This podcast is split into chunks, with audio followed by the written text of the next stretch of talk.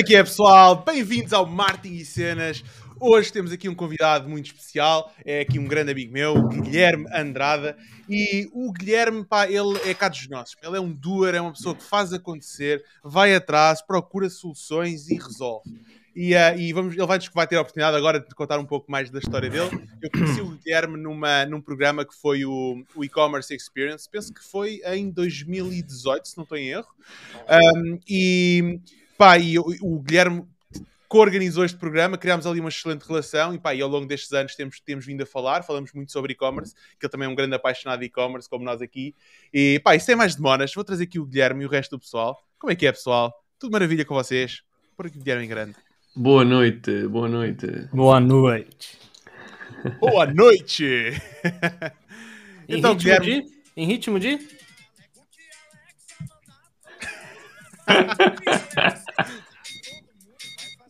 Já pensou que a Alexa mandar todo mundo vai fazer?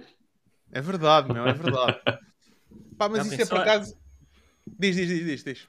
É, é, não, a gente fala o seguinte, né? Assim, a gente às vezes vai, faz uma pergunta para Alexa ou para o Google ou para Siri e depois manda ela para aquele lugar ou fala qualquer besteira. Acho que a gente tem que tomar muito cuidado com isso, porque isso pode virar contra nós um dia. Epá, ainda bem que me avisas, vou começar a tratar a minha melhor. Acho que é melhor tratar melhor. Acho que é... Just in case. Just in case. É, é, engraçado porque com a Alexa o, a, o prima, a primeira posição da SEO é ainda mais importante. É isso. Não é? Porque é o primeiro resultado, é, só, só te dá um resultado, na verdade, não é? Só dá aquele. Eu nunca, coisa, nunca tinha pensado nisso. Não vai para a segunda página nem para o segundo resultado sequer. Não há segunda página, é só tal. E as compras Opa, é tudo eu, na Amazon, né? Eu, eu por acaso ainda tenho ficha limpa porque eu não tenho nem Siri, nem Mercedes, nem Alexa, eu só tenho uma Isabel. Mas, única é que pode... Mas que manda na mesma, né? É, é, é, é. Mas essa já é assumido. Já assinei um papel ah, que ela pode mandar à vontade. Ah, ok. Se tá combinado, não sai caro. Exatamente, exatamente. Pessoal que está aí desse lado, digam bom dia, boa noite, estão aí. Vamos ter aqui uma live super interessante aqui com, com, com o Guilherme. E eu começo com, com a primeira pergunta. Guilherme, como é que foi, como é que tu te iniciaste no mundo do e-commerce? Pô, Jorge, eu vou assim revelar a minha idade, mas, é, mas como você, eu sou um pouquinho só mais velho, tá? Mas acho foi por volta de 2008, 2009, cara, faz já um, algum tempo. E acho que é interessante isso, porque foi um caminho não, não o mais. É, aquele que todo mundo faz, porque geralmente quando você entra no e-commerce, você entra no B2C, né? Ou seja, já vendendo uhum. para um consumidor final. E no meu caso, eu entrei no e-commerce e no B2B, cara. Ok. Então, acho que isso é, um, é, um, é, algo foi, foi bem, uma experiência bem legal, porque imagina, naquela época, é, a gente tinha assim, imensas dificuldades com. É, não tinha tantas plataformas SaaS como existem hoje, não, exi não existia tanta é, facilidade de entendimento de servidores, de agências, de pessoas que conheciam sobre o negócio, e ainda mais iniciar no B2B onde a gente tinha que conectar nosso RP, é, nosso sistema de, né, de estoque, de WMS e tudo mais, dentro de uma plataforma para oferecer para outras pessoas que no nosso caso eram revendedores que não estavam tão acostumados a usar o computador, não estou falando nem da internet, falando do computador. Então, assim, é, foi algo assim bem difícil. O que é, é que vocês vendiam? Só para dar aqui um, um pouco mais contexto aqui à conversa. Na, na época, assim, a gente criou é, um dos primeiros e-commerces do mundo têxtil, lá no Brasil, em São Paulo, né?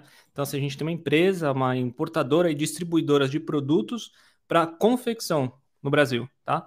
Então, nós, para você ter uma ideia, nós importamos produtos da China, do Japão, Taiwan, Coreia, Alemanha e diversos outros lugares, né? E distribuímos isso no Brasil através de revendedores ou até mesmo na própria confecção, na própria marca quando ela já tem um tamanho assim um pouquinho maior. E, e naquela época a gente estava fazendo esse movimento né, de e-commerce, onde nem, quase ninguém falava de e-commerce no nosso mercado, assim, era quase que nulo né, falar uhum. sobre e-commerce no nosso mercado. Então, além de você ter que explicar o que, que era o e-commerce, você tinha que fazer o cara utilizar, assim, foi um desafio gigantesco. Eras o Pedro Álvares Cabral do e-commerce no Brasil. Foi, é quase isso, pô. Quando eu aqui Número... cheguei, tudo isso era mato. É, exato, mas a diferença é que eles tinham graxa na mão, porque o, o, o, o é verdade, porque assim, os nossos clientes, né, as revendas, é, são revendedores e revendedores espalhados pelo Brasil todo. Então, não estou falando nem só de São Paulo, que é uma cidade talvez que tenha um pouco mais de acesso à informação, tecnologia e, e, e internet. Estamos falando assim de Nordeste, é, Minas Gerais, o sul do Brasil, é, e, e para pessoas que estão lidando diretamente com mecânicos. Né? Então, então uhum. basicamente foi isso. Foi é, foi muito difícil implementar e assim foi até um pouco traumático, pelo menos na minha experiência, é, todo o processo entre falar, putz, legal, vamos fazer isso, idealizar o projeto como um todo e de fato implementar. Né? Foi assim algo extremamente complexo. Mas, oh, oh Guilherme, quando estavas a falar que trabalhavas com a, com a indústria têxtil, estavas a falar, eh, importáveis tecidos ou, ou, peças para as máquinas da indústria têxtil? Como falaste agora de mecânicos, é isso. É, lá no nosso caso, é uma empresa familiar, mais de 50 anos, tá? Só para dar um contexto, hoje é, o grupo é formado aí por oito filiais, tá? É, e uma nossa matriz que fica em São Paulo, em Guarulhos. E, nossa, naquela época, cara, a gente importava muitas peças. Então, nós estamos no mercado de máquina de costura industrial, máquina de costura doméstica e peças para máquina de costura e agulhas. Boa, boa, boa. Okay. Detalhe, vamos jogar detalhes do, do, do, business, tá? Quando você imagina, quando você está jogando, é, está fazendo um e-commerce, está fazendo o cara acessar uma plataforma no computador, o cara mal sabia utilizar, e, ali, e ainda por cima, quando você procura uma peça, você não procura assim, é, por exemplo, bobina ou chapa de agulha. Geralmente você vai pelos códigos do produto, que é JKL-1, ponto, não sei o que, ah, super complexo. E isso, no nosso sistema de busca, é, também foi um, um grande desafio a gente conseguir é, fazer com que essa operação funcionasse. E depois, provavelmente, há pessoas que chamavam um nome, depois outras que chamavam outro, oh. e eventualmente ali a pesquisa não, não conseguia Ou seja, ele, ele, teve que criar um motor de busca próprio dentro da própria cena dele. Da, da plataforma. Yeah, Exatamente. É, teve que fazer o Google, o Google do e-commerce dele.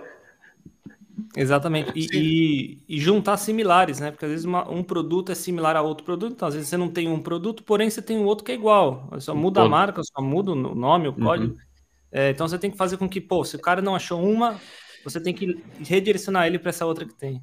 Essa é uma, é uma lição, eu não sei se me permitem contar aqui uma anedota rápida. É uma lição de vendas que eu aprendi com uma anedota já quando era muito pequeno. Que era uh, um tipo vai a uma, uma loja de ferragens e pergunta se tem uh, parafusos uh, M5, não sei se é uma cena, e o, lá o vendedor, pá, meio acanhado, diz: opá, M5 não temos, uh, não temos. E ele era estagiário, e o patrão vê aquilo e diz: não, tu não podes fazer isso, pá, tens que dizer que não tens M5, mas temos as caravelhas número 63 e os parafusos 63 que ele substitui tudo e dá, tentas-lhe vender outra coisa. Então no dia a seguir vai lá um gajo e pergunta se tem lixa número 9. Não, se tem papel, papel higiênico. Ele diz: Olha, papel higiênico não temos, mas temos lixa número 5, lixa número 6, lixa número 7. eu, a, a, verdade é que eu aplico muito, muito isto. Quando alguém vem e tem isto, não, mas tenho aquilo, tenho aquele outro. Pá, não é como o meu e-commerce, é só de um produto, não é? Não tenho muitas opções para dar. Mas, mas por exemplo, ultimamente tem-me acontecido, uh, na parte de personalização das carteiras, da pessoa não gostar da carteira porque tem o elástico por cima. Então calma, eu tenho um quadro que já não tem o elástico por cima. Não vendes uma coisa, vendes outra. Exatamente. Claro, exatamente. É isso mesmo, é isso mesmo. Tem que se arranjar soluções para as coisas, né?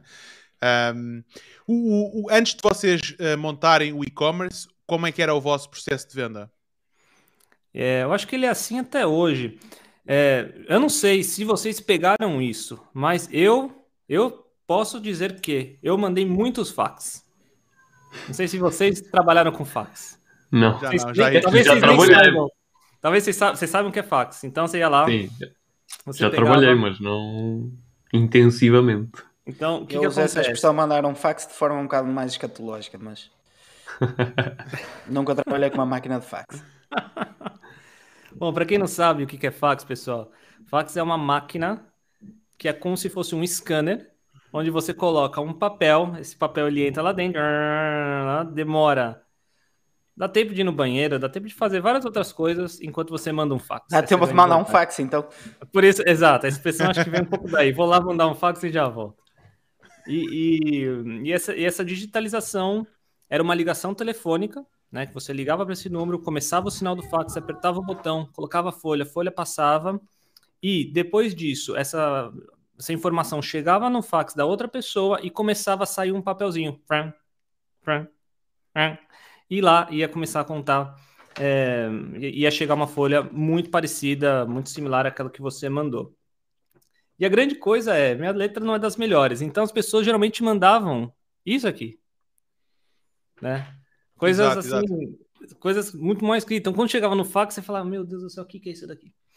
Enfim, é, é um processo que eu acabei pegando bastante isso, inclusive muito para fora, também para a Coreia, para a China. A gente trocava muito fax na, naquela época, é, com cotação, com lista, com pedido. A gente mandava o pedido assinado através de fax, né? Era uma coisa muito, muito doida pensar isso hoje. É, e, e, esse processo ele foi é, com o tempo ele foi é, melhorando. Então, é, o telefone ficou cada vez é, mais importante no dia a dia e até hoje, tá? Então, eu diria que hoje representa é, mais da metade ainda, ou 50%, é, quando a gente coloca, comparando uhum. de, em termos de tecnologia, ainda ela é bastante usada é, dentro do, das companhias. O, o fax? É, então, assim, o, o, o que, o que Não, o telefone. Ah, o telefone. telefone. Fax, okay. felizmente não, felizmente, ainda Felizmente, claro, hoje é o e-mail. Eu já vou ali. Mas, uh, mas sim. Não, felizmente. Estás-me a ouvir agora? É. Alô? Certamente com o objetivo e... do Guilherme nem é. Foi, foi, ele foi entrando. Eu acho que estamos aqui com uma, uma falha. Vocês estão a ouvir bem? Sim, sim, sim. sim. Eu acho que sim. travado. Acho que é o Guilherme. É, está a quebrar o Guilherme. Guilherme, Guilherme estás, estás, a quebrar um pouco. O Guilherme 2. Não, ele é o Guilherme 1, porque o outro é o Guilherme Nunes. Não, o Guilherme 1 já estava aqui antes. Quando ele chegou, quando eu cheguei aqui, tudo isto era mar. Troquei de rede. Troquei Alô, de rede. Não, vamos peraí, peraí. Funcionou. Ah, trocaste de rede, boa, boa. Estás a ouvir agora bem, certo? Boa, boa top. Ok, boa, boa. E... Então, então assim, o processo com fax foi, foi enfim, com, com o tempo né, passando, isso, isso hoje já não existe mais há muito tempo, isso virou é, peso para fundar navio, talvez, serve para isso, não sei se muita outra coisa, para algum museu. É, e logo passou para o telefone. Então, o telefone, é, 100% do que, quase 100%, 90% daquilo que a gente vendia era por telefone, né? E a gente pegou bastante esse, esse, esse momento. É, estamos falando aí, né, 2004, 2005, 2006. É, e com o tempo o e-mail foi se tornando algo importante né, dentro das empresas. Então, é, e até hoje é. O, o e-mail, que é, que é o substituto natural do fax, né? Então, muitas coisas passam pelos e-mails, tá? E isso tudo antes né, de chegar ao e-commerce, tudo antes de chegar. De, de, nem pensar de existir ainda o WhatsApp.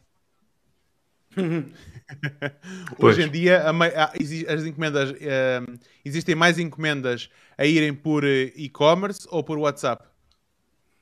Hoje o WhatsApp ele está por volta de quase 50% do business. Né? O WhatsApp ele tornou uma ferramenta extremamente importante. É, tanto é que toda vez que assim, dá algum problema, as pessoas ficam malucas lá dentro, porque realmente facilita e é, e é muito mais rápido né, o contato. Sem, e, e, e, sem contar também que assim é, não, não, pagamos comissão para ninguém, né? basicamente é isso. Né? A gente, são geralmente transferências ou cartão. É, então não tem nenhum intermediário aí no meio. Então o WhatsApp se tornou assim, uma ferramenta extremamente importante no, no B2B, é, no comércio, né, lá no Brasil. Ah, no B2B. No B2B. No, no, no, B2C eu já tinha ideia que, que, no Brasil isso era responsável por, por, eh, por, grande parte das vendas, até porque o Brasil, se não estou em erro, é o maior utilizador do WhatsApp. Ou do WhatsApp. É, é, o maior, exato. O Acho maior. que é responsável por 80%, sim, uma cena. E, mas no B2C é, é, estranho as empresas usarem o WhatsApp para comunicar umas com as outras, pelo menos tendo em conta a realidade portuguesa e aquilo que eu, que eu estou habituado, claro. Eu vou, vou, vou, vou falar até de um, de um dado, é, de um supermercado que a gente conhece lá do, do Brasil, vamos colocar que é um faturamento aí de quase 3 bi né, de reais, tá? É, onde é, o, o e-commerce responde a mais ou menos 7 a 8% da, dessa companhia, dessa receita, não estamos falando de muitos milhares de reais, e 40% de tudo que é transacionado é via WhatsApp. Porra. Uau. E é uma operação Mas B2C, cara. Sim, uh, uh, opa, porque eu não sei se, agora muito sinceramente, se me sentiria, se sentiria bem a, a fazer, transa- a fazer negócios B, 2 c B2B, desculpa, por uh, WhatsApp. Porque eles a saber se eu li ou não. Eu não tenho o, o, o meu timing de resposta, o, todo esse inuendo que faz parte de um, de um negócio. Uh, acho que quando tens business não podes. Ah, uma conta Não, é. business, pois, não sei- isso não sei. Uma conta business acho que não pode. Uh, não tenho a certeza, não, não Não sou sei, nenhum não sei. expert do WhatsApp. Uh, mas bom, Mas, mas é um valor. eh, Mas eu- Não, eu acho que isso é indiferente, man. Qual é a diferença se a pessoa saber oh, leu ou não leu? É é Olha, Sim. tenho um vendedor, aconteceu-me há 10 minutos atrás, há 10 minutos antes de, uh, de começarmos a live. Um vendedor mandou-me uma cotação, uh, mandou uma mensagem, eu, eu- eu não respondi, mandou uma mensagem uh, ontem, já tinha passado uma semana, e uh, pá, eu vi a mensagem e o gajo voltou-me a contactar. Do género, pronto, é para esquecer, não sei o quê. Mas lá está, se ele não soubesse se eu tinha visto a mensagem, ele não fazia isso. Sim, mas aqui a questão acho que não é tanto essa. Acho que a questão importante aqui é que culturalmente no Brasil, tu, é, pá, as pessoas usam o WhatsApp para tudo, não é? E então tu consegues, é a capacidade que, tu- que pessoas tiveram de montar. Eu, aquilo deve correr, muita coisa deve correr com bots, não é? E então tu, tu montarem bots em que conseguem saber verificar com, com lingua- linguagem natural, não é? Um, se perceber o que é que a pessoa disse e transformar aquilo num pedido, não é? Por acaso Não, era sim. exatamente esse ponto no, qual- no qual eu ia tocar, que é, imagina uma cadeia de supermercados, uh, perceber que 40% do business deles é, é WhatsApp, eu garanto a ti que eles uh, modelam o negócio para se calhar ter mais atendentes no WhatsApp e, e modelam o negócio, de certa forma montam a estrutura já a contar com isso. Como é que, Que é, é uma- Guilherme? Não, não, sem dúvida, porque para e pensa. Hoje, se você tem uma plataforma de e-commerce, né? Então, imagina, você tem uma operação que você está faturando 300 milhões de reais por ano, tá? É, que seja 70, 60 milhões de euros por ano, que seja, é, dentro do né, e-commerce. Cara, você vai pagar uma comissão para a plataforma, você vai pagar uma comissão para adquirente, para o gateway de pagamento, né, para o antifraude, né, que lá a gente, a gente usa isso muito separado e é muito importante. É, se você colocar todas essas comissões, é, comparada a quando você faz um pedido no WhatsApp, onde você recebe o pedido, você está lidando diretamente com o consumidor, ele fala assim, olha, esse produto não tem, quer que eu troque por esse? Tira foto, muda. É, você tem todo um contato, você tem todo um processo de vendas é, muito próximo do consumidor, onde você pode fazer para você, olha, aproveita que hoje o morango está muito bom, você não quer aproveitar e levar mais uma caixa, você não quer aproveitar e levar mais um, um pack desse, faz e tem um desconto. É, e na hora que você está fechando essa compra, você dá a opção do cara, fala assim, olha, você quer transferir esse dinheiro para a gente ou você quer pagar na hora da entrega? Ah, eu quero pagar na hora da entrega. Maravilha, né? Então, assim, você também evitou ali algumas... é, alguma, uma série de comissões né, que a plataforma, que o adquirente, o gateway ia tomar de você, você acaba é, diminuindo isso né, num, num sistema via WhatsApp. E hoje em É dia free. já tens, já tens algumas plataformas até que se ligam com o WhatsApp e consegues criar ali algumas automações, mesmo em termos de produto, e, e teres acesso logo ao catálogo e conseguires meter o produto dentro da, da mensagem, que, que te facilitam muito esse processo. E acho que Porque isso bastante. vamos à conversa da lixa número 5, lixa número 6. Que é o facto de teres um humano a atender a pessoa, consegues-lhe vender mais coisas e Claro, eventualmente, claro. E eventualmente trocar produtos que não, exi- que não, que não tens por outros. Pá, E mesmo em termos mas é, de é, upsells é, e é, tudo. estra- é estranho imaginar um, o grupo Sonai, por exemplo, a trabalhar basicamente uma, uma DTC. Eu não, não, eh, de alguma forma trabalha. Não, mas estou a dizer na parte digital, ó Jorge. Não estou a dizer Não, mas eu, eu, acho, eu acho que aqui é ao contrário. Aqui eu acho que é como a cultura no Brasil é de pá, não, vou usar o WhatsApp para tudo. Né? Uso, as pessoas mandam mais WhatsApp que SMS, né? Acho que também Portugal também é um pouco assim, mas não é. Pá, culturalmente, toda a gente pensa primeiro, o meio de comunicação principal é o WhatsApp. Então, o que acontece é as empresas vão, vão atrás do consumidor. Não é, não é Yeah. ao contrário, estás a ver? Não é, o- não é o consumidor que vai atrás da empresa. Não. Qual é que é o padrão natural que as pessoas usam da população? Se é WhatsApp, então vamos, temos que estar dentro do WhatsApp. Então, como é que a gente cria ferramentas para servir a necessidade real que já existe no mercado de trabalhar o WhatsApp? E eu, eu diria que- mais.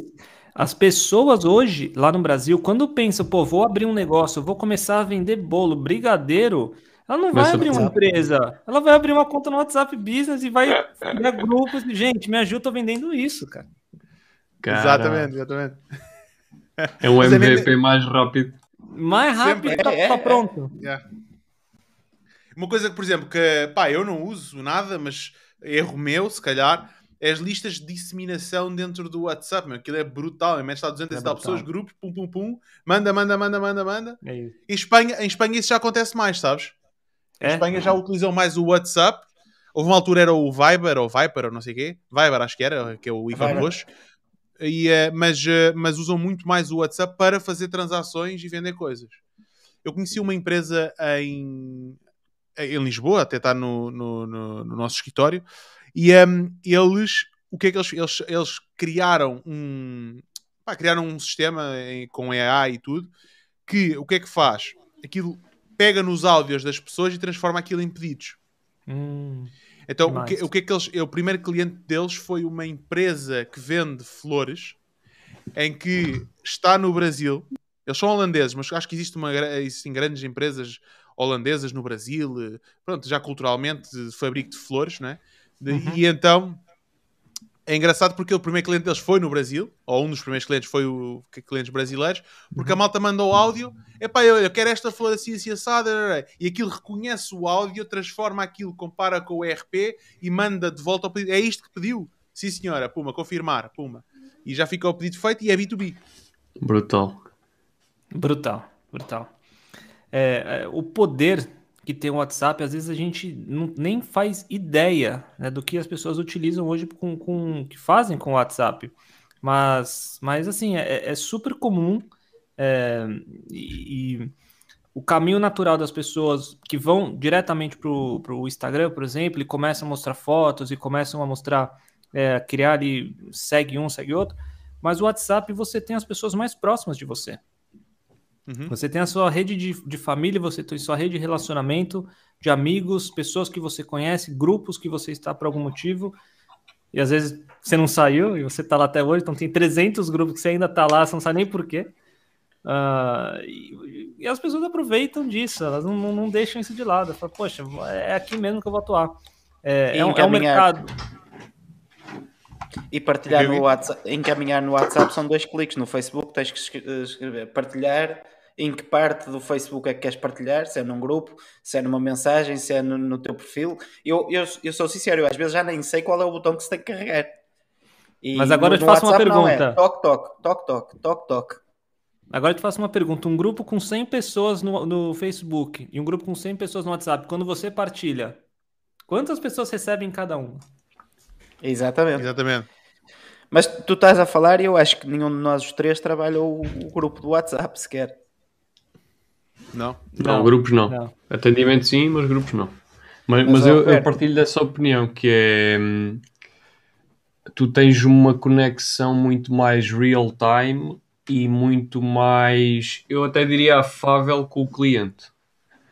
Porque uma coisa é o cliente enviar-te um e-mail, e nós, nós até já falámos muitas vezes aqui disto, que é tipo, o cliente no e-mail parece um lobo e ao telefone parece um cordeiro.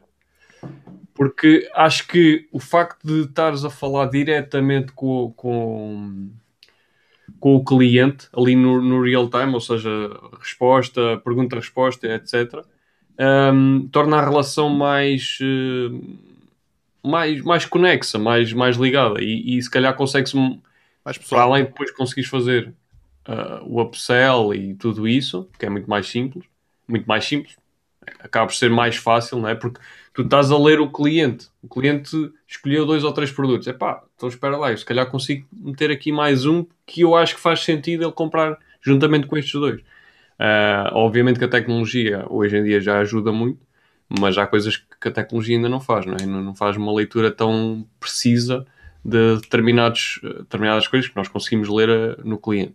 Mas acho que, é, acho que é um canal brutal de se trabalhar e que, que vale, a pena, vale a pena investir. Sim. Principalmente, imagina, tu, tu fazes a cena, de, aquilo que nós vimos no outro dia, de sentir os, os clientes sentirem-se VIP e de fazeres uma lista que é VIP. Exato. Ou seja, aqueles clientes com quem tu queres ter contacto diário ou quase diário ou assim uma cena, que queiras que, para quem quer criar uma comunidade, por exemplo, tu, Roberto, até tens aí um, yeah. e, e, o próprio Jorge também, tens ali uma tens, tens produtos que dá para criar ali uma comunidade. O Jorge à volta da gastronomia, o Roberto à volta da barba, eu à volta dos carteiristas que andam a roubar no metro. Pá. Mas é uma cena fixe. Acho que é pode ser, cena... é, é, muito mais interessante, por exemplo, Roberto, o que tu fizeste quando, quando fizeste o grupo dos Alfa. Se calhar se yeah. fosse no, no WhatsApp, é, é, é a entrega 100%. Sim, sim, sim, sim. É sim. entrega sempre. No, no grupo nem, nem sempre. Mas por acaso até posso, até posso fazer esse teste. Transitar malta no grupo de Facebook para, para o WhatsApp e perceber ali a, o ratio da malta até que podes, passa para lá. Até podes fazer melhor quem está no grupo do WhatsApp que tenha comprado os produtos, consideras esse VIP, porque foi efetivamente um founder.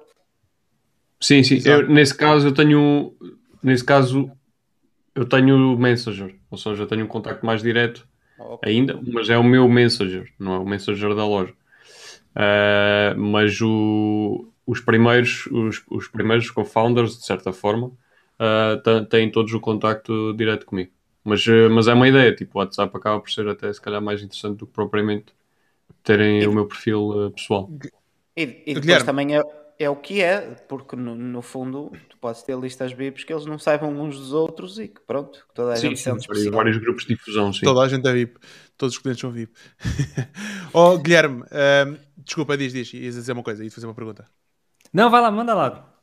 Não, ia perguntar que te, quais é foram as formas mais criativas e que te viste funcionar melhor uh, de usar o WhatsApp. Olha, é, eu, eu, sou, eu sou do, do time, da equipe, ou da equipa, é, do básico bem feito. Né?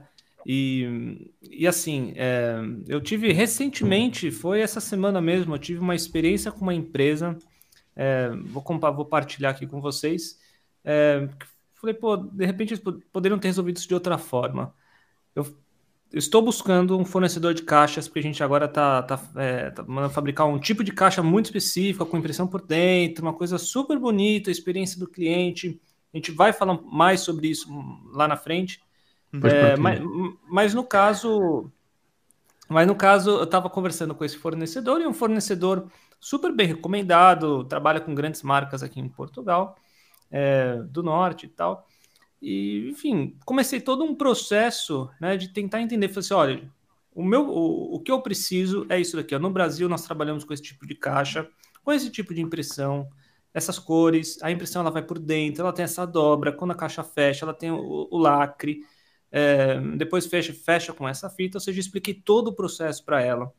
Ela me atendeu super bem, tal, desligou, aí manda isso por e-mail, manda por e-mail, manda por e-mail, ela me liga de novo, olha, agora estamos olhando aqui, é, já entendi o que, que você quer, aí, enfim, todo um processo, falei assim, olha, mas produto...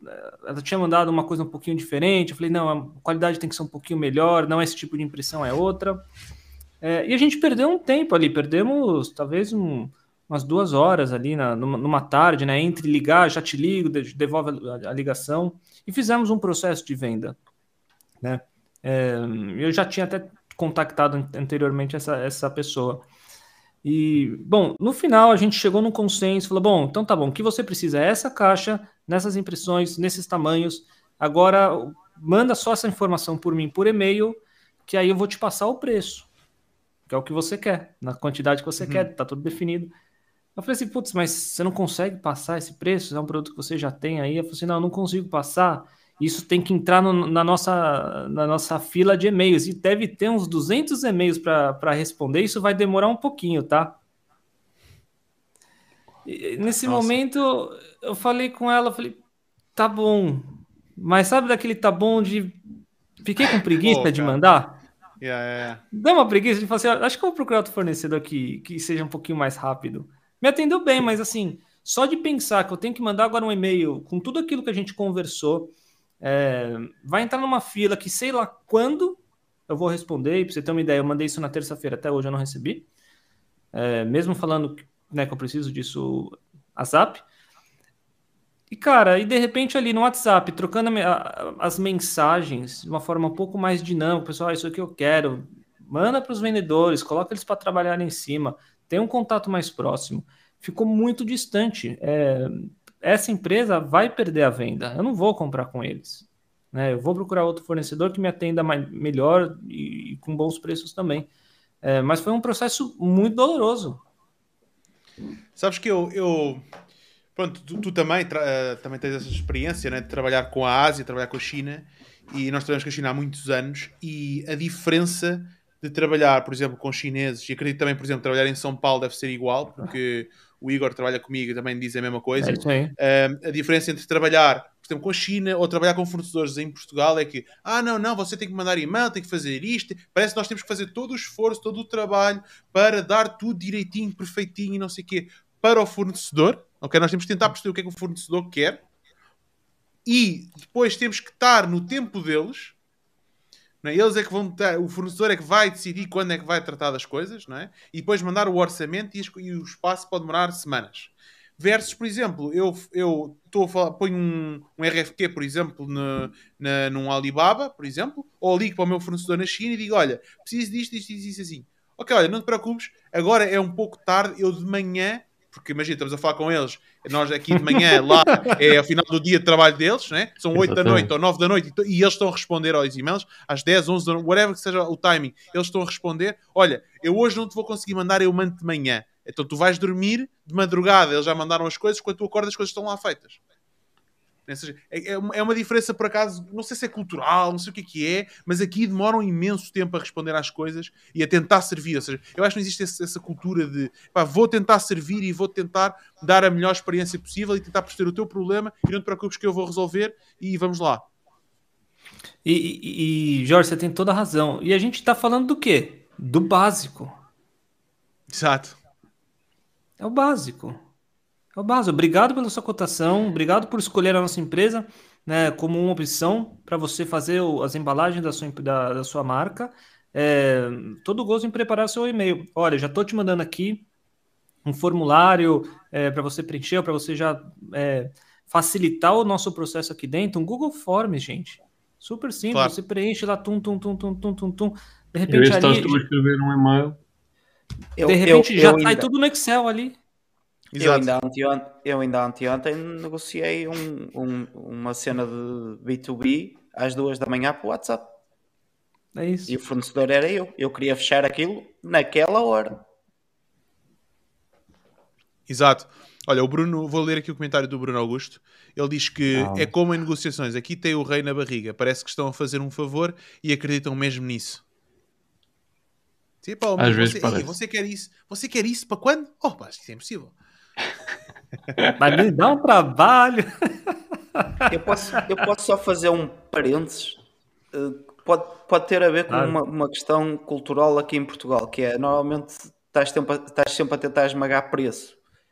Ou seja, as próprias empresas, se calhar, já têm uh, anos e anos disso e não entendem quando um gajo diz: Olha, eu quero para amanhã e pago o que for preciso. Man, não, há, é... não, há, não há cultura mais uh, de negociação que os chineses, mano. Não, é que, não, dão 10 a 0 a nós, meu. É que, é que 10 a 0. Não, preço é com eles. E acredita que é sempre uh, what's the minimum law. Todos os fornecedores do mundo, não é? É trabalhar preço. Muito mais do que aqui. Pronto, mas é que eles, eles se calhar já, já aprenderam com isso e em vez de atrasar a vida do cliente, não, dão num preço elevadíssimo no início que já sabem que vão, vai ser esmagado até onde eles querem. Enquanto aqui mais não, ou menos, tentam- mais ou menos. tentam Algumas coisas. Mas, mas sabes, que, sabes que isso, a, a cultura empresarial aqui em Portugal é, é sempre o- eu tentar vender mais barato que o vizinho dali e o vizinho dali a tentar vender mais barato do que aqui para toda a gente ficar com o trabalho. Quando dão por ela, ninguém está a ganhar dinheiro, toda a gente está a ganhar trabalho. Sim, mas eu- uma coisa que eu sinto, e, e- e- não sei se vocês sentem isso, mas uma coisa que eu sinto que, que se calhar nós fazemos mal é a qualificação do comprador. Se eu sou um fornecedor, hum, eu se tentar qualificar o meu comprador, né, tentar perceber quem é que está do outro lado, se é uma pessoa séria, se é uma empresa séria, se- ou se é um paraquedista, está só aqui a pedir preço. Não é? E ao fazer essa diferenciação, pá, aquela pessoa que está só a pedir preço, porque eu percebo que se calhar um paraquedista está com whatever que seja, essa pessoa se calhar tem uma prioridade média, não é? E aquela pessoa que eu sinto que não, é sério, está aqui, explicou, por exemplo, o Guilherme, no caso que tu deste agora perfeito das, das caixas. Pá, claramente tu percebes o que estavas a dizer, não, eu quero isto assim, lacrado, com a dobra, com print está aqui fotos, não é? Percebe-se que é um comprador qualificado e que percebe o que é que está a falar. Então, essa Já não pessoa, era se a primeira que ser- Exato, se calhar tem que ser servida logo rápido, porque já sei que esta pessoa sabe o que é que quer e aquilo, o discurso que está a ter comigo é um discurso que é qualificado, não é? Então, pá, não, esta pessoa tem que servir o mais rapidamente possível, porque esta pessoa sabe o que está a falar, então sabe o que é que está a falar porque tem experiência. Se tem experiência, a probabilidade de comprar mais é maior. Nem que ganhes Mas- pouco dinheiro, mas já Total. sabes que vais ter ali uma, uma, uma, uma, uma longevidade na relação muito grande. Porque se é, um Exato. expert, se é um expert, se tu entregares a qualidade que ele quer, ele vai continuar contigo, não vai andar a, aí a ver em todo lado. Eu vou fazer uma pergunta para vocês. É, quantas vezes a gente já pagou mais caro por um produto em algum determinado lugar só porque a gente foi bem atendido? Não, sem dúvida. Exato. Sem dúvida. Eu- e, às, eu e às acho- vezes, e às vezes tu pagas um pouco mais caro porque sabes que vais ter menos dores de cabeça. Não é? Porque tu sabes dores de cabeça do que é, qual é que é a experiência que o meu cliente vai ter se a caixa vem com as cores todas mal, erradas, não é? Então diz, não, eu prefiro pagar mais 10 cêntimos ou o que for, porque é segurança para mim, não é? Eu, eu- já, eu já disse aqui em live que, por exemplo, eu provavelmente conseguia um melhor preço no- no- na transportadora do que, o que que eu uso. Eu simplesmente uso, uso a que uso porque é cómodo. Eu ligo ao Pedro, ele aparece. E, e pá, se calhar noutra não ia ter essa opção. Exato. Isso, isso, isso é um outro ponto. Você tocou num ponto de transportadora. A gente comprou etiquetas de zebra. Zebra, aquelas maquininhas de, de imprimir etiqueta. Sim. né? Eu achei uma empresa também no norte muito boa, tal, também atenderam super bem, fazem a, a etiqueta na medida que eu precisava, tudo direitinho, preço bom, tudo, tudo bom assim. Eu falei, ah, gostei, é, mas vocês, podem mandar aqui para Lisboa? É, eu falei assim, posso. Eu falei, tá bom, é, tá incluso né, os portes ou eu tenho que pagar os portes? Eu falei, não, sabe o que que é? É, Você tem que pagar os portes. Eu falei, ah, não chegou a 150 euros, chegou a 120, né? Eu falei, tudo bem, eu pago os portes. Quanto que é os portes? Ela, ah, é 18 euros. Gente, Nossa. 18 euros por uma caixinha desse tamanho, com quatro bobinas. Loucura. Não tô Tu aí mentindo. tens, E, a- tu aí e aí ainda... E aí, trabalho. Diz, diz, diz. Força, força, Guilherme. e, e quase ainda uma pergun- paleta. eu, eu fiquei e falei, cara, o que que eu quebrei? Desculpa, né? O que que eu fiz de Eu- eu, quando errado? me fazem isso, por acaso, normalmente tenho uma estratégia que é então eu mando a minha transportadora ir buscar. Mas foi a solução que eu dei. Eu falei assim: olha, o meu transportador me cobra R$3,60 para fazer esses portes. Ela, ai, que bom. Então usa. Eu falei, gente, vocês têm uma empresa há 40 anos e vocês não pensaram nisso? Claro. É que- não, é que até te podia fazer diferente. É, é, o meu fornecedor de cartão faz-me isso. Quando vê que eu estou perto do, do, do coisa para ter os portes grátis, diz: Olha, pede mais uma resma, ficas com os portes grátis. Compensava-te os 18 euros, trazias mais produto. Sim, mas o ridículo não é esse. O ridículo é como é que os portes ainda são 18 euros, não é?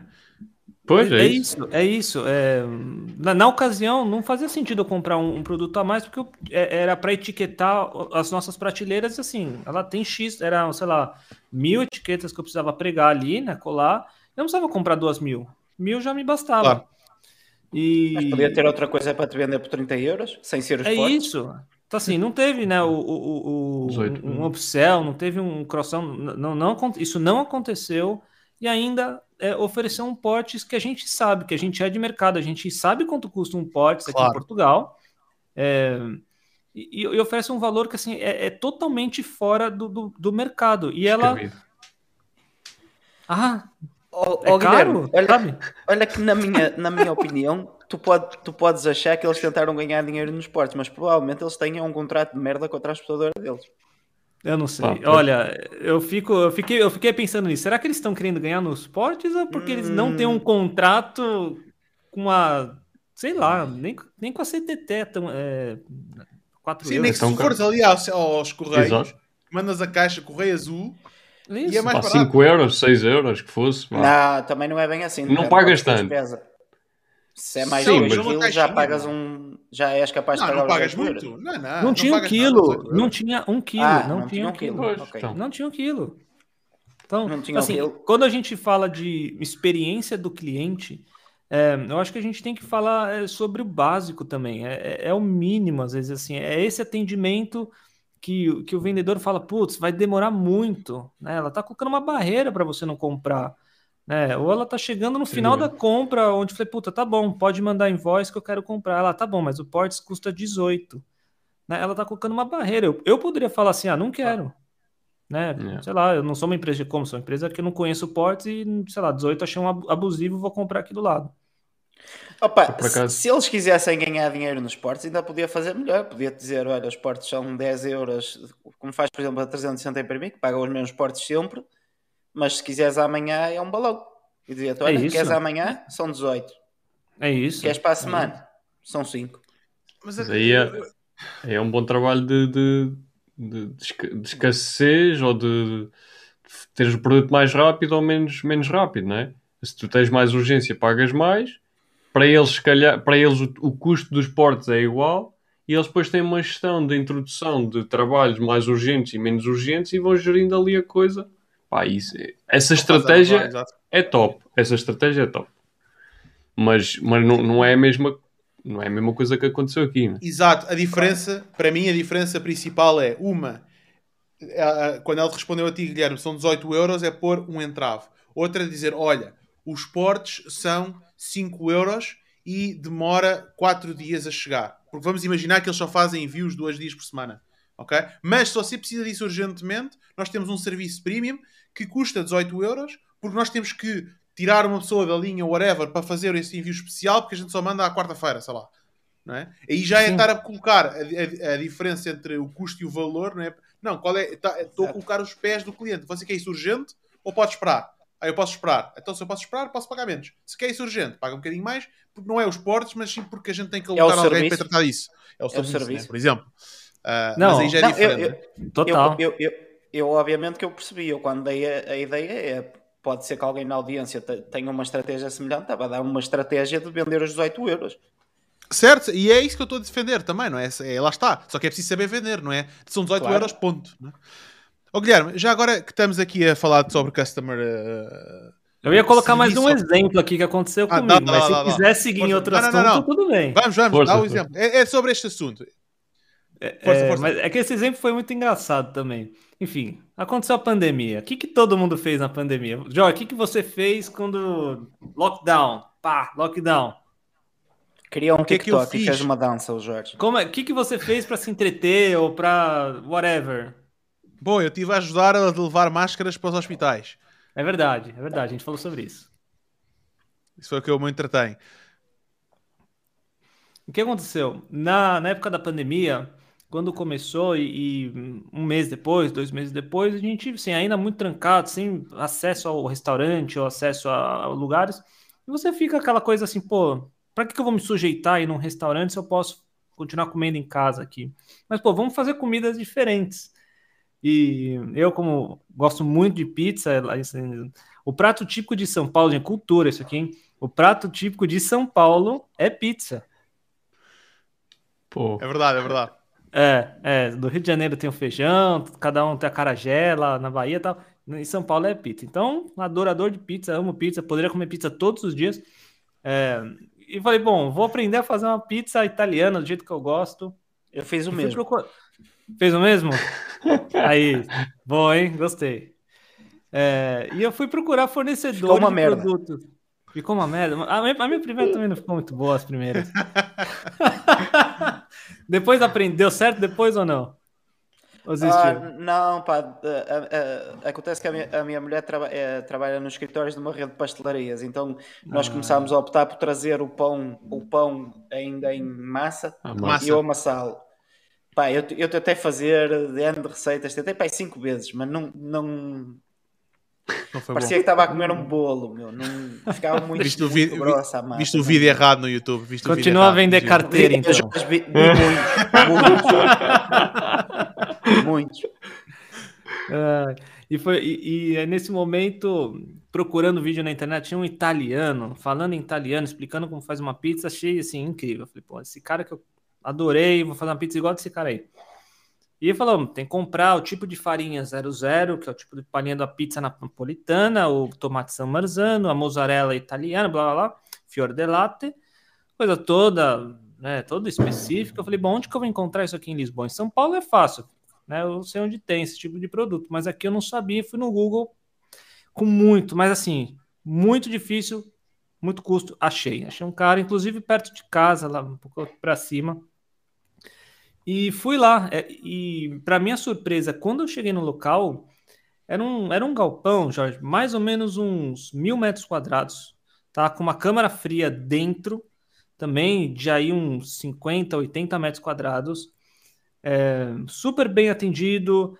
é, a pessoa que me atendeu era o diretor de vendas, que é da família, que tá desde sempre, né? Desde, sei lá, tem 30, 40 anos também o lugar. É, me mostrou todos os produtos italianos, falou assim, ó, tem essa azeitona aqui, tem aquele vinho aqui, você vai adorar esse vinho, ó, por que, que você não leva esse vinho? Eu falei, claro, vou Vou levar, ficar vou, motivado. vou- vou levar esse vinho. Eu falei, pô, essa farinha aqui que, você- que você quer, pô, quer levar essa? Vou levar essa daqui. Pô, tem uma, uma mussarela que vem cá, me levou dentro da câmera fria, levou, pô, ó, e essa massa aqui, ó, grátis aqui, ó, tó, pode levar. Essa aqui assim, é, é por conta da casa, pode levar, se você gostar, na próxima vez você vem e compra mais. Assim, um atendimento maravilhoso, super bom. Mas Fiquei super satisfeito. E, e- eu olhando para aquilo tudo, era no meio da pandemia, né? Mundo de máscara, né? Querendo aquela preocupação. E eu falei para ele assim: olha, adorei tudo, mas pô, por que, que eu não posso comprar isso pela internet? Né? Por que, que vocês não fazem um e-commerce, né? Pô, eu trabalho com isso, inclusive. É, por que, que eu não posso ter acesso a isso e mandar entregar lá em casa tal? Sabe qual foi a resposta? Ele falou o seguinte: ele falou assim, olha. A gente já tentou, mas não dá certo, não. Eu falei, não diga, não dá certo. Não dá certo, a gente já tentou isso aí uns 8, 10 anos atrás. Não dá certo, não. ok. Eu Exato. falei, ok. Eu falei, ok, então tá bom. Ah, agradeço, né? Enfim, acabou ali. E até hoje, não- não- ainda é difícil encontrar no Google e não tem não tem e-commerce. É, Então, manda para mim. e é um nicho, meu. E, e era uma pessoa jovem como a gente, 40, sei lá, um pouquinho mais velho que eu, 40 anos, 45 anos, sou jovem, né? É, então, assim, a, a experiência do cliente, tudo bem, ela, ela, ela é importante, mas nesse ponto onde ele poderia entregar tanta coisa bacana que ele tem, talvez até personalizar o atendimento dele dentro do, do site. Imagina você entra dentro do site, tem um WhatsApp, eu tenho um chat que fala, "Oh, tudo bem, posso te ajudar a escolher seu produto, né? E, e humanizar um pouco daquilo que, ele, que eu Uhum. senti naquele. Estando lá com ele, mandando foto, pô, vi que seu carrinho tem tal coisa, tô, sugiro esse aqui, eu tomo de brinde. Tanta coisa interessante que ele poderia criar também é, no online, uma oportunidade gigantesca, os produtos de fato eram muito bons. É, e nada, é simplesmente falar, não acredito nesse em e-commerce, não acredito no digital e simplesmente. Mas é, Sim, é, há oito um anos atrás B2B, tentaram e não? não deu, né? Era um negócio muito B2B, que se calhar... Era um negócio B2B que eles abriram para o Pois. B2C porque o B2B parou de comprar. Porque eh, deve, deve, deve ser eh, onde o Lubomir vai buscar aquelas cenas mais específicas que chegou a dar na TVI, etc. É tipo isso, é tipo isso. Pronto. Eles ainda Então- vendem então- B2C? Quem?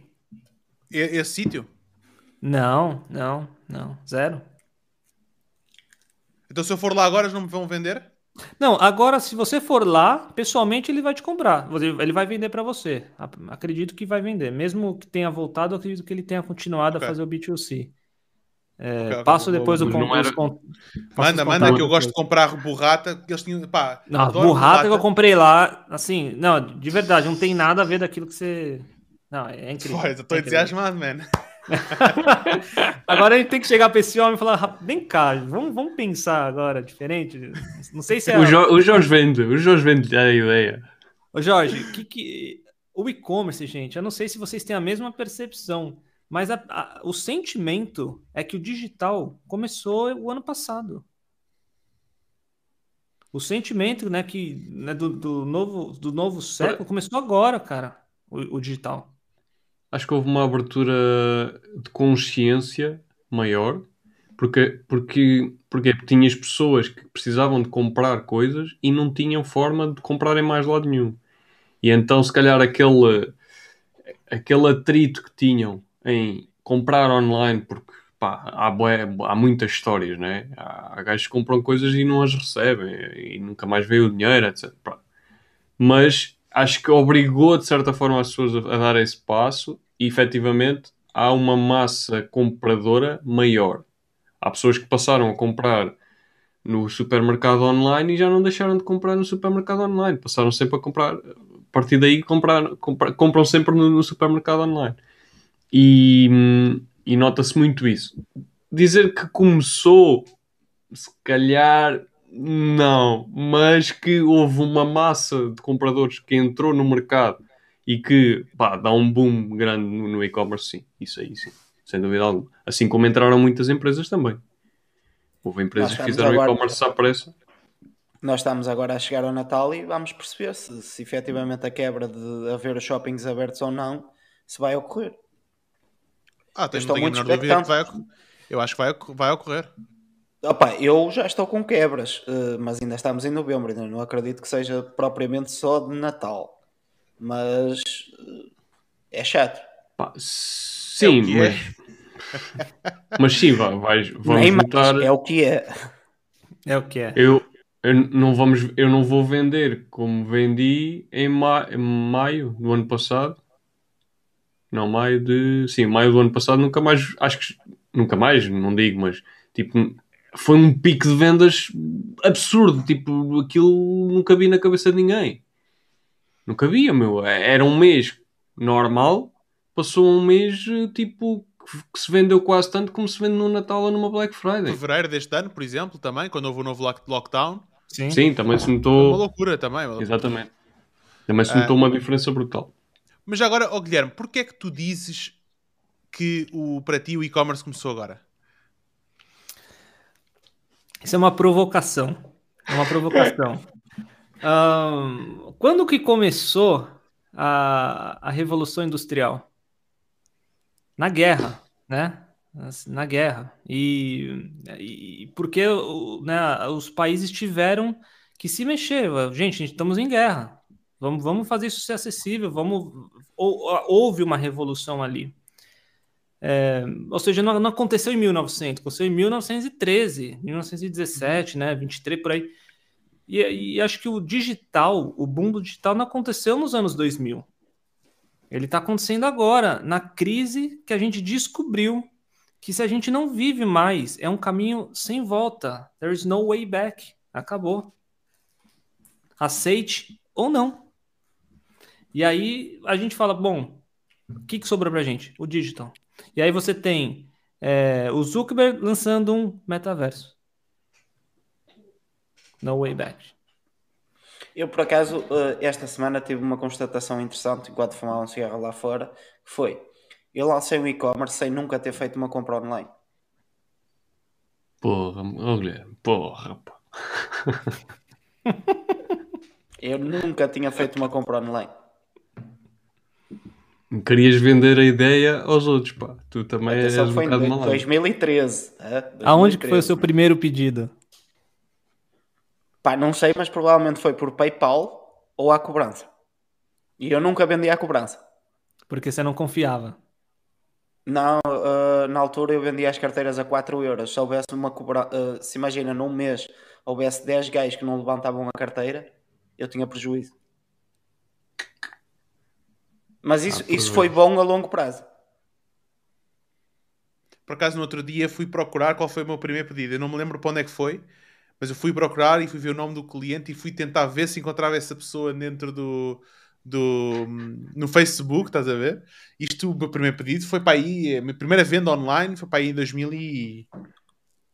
acho que 2007, por aí, 2006, por aí. Minha primeira venda online foi através do miau.pt, que era uma plataforma tipo eBay, vá, portuguesa. OLX. E... Tipo É, OLX, tipo mas, a- mas, a- mas era o carrinho, havia carrinho. de compra. Havia carrinho? Ok. Havia carrinho de compra, sim.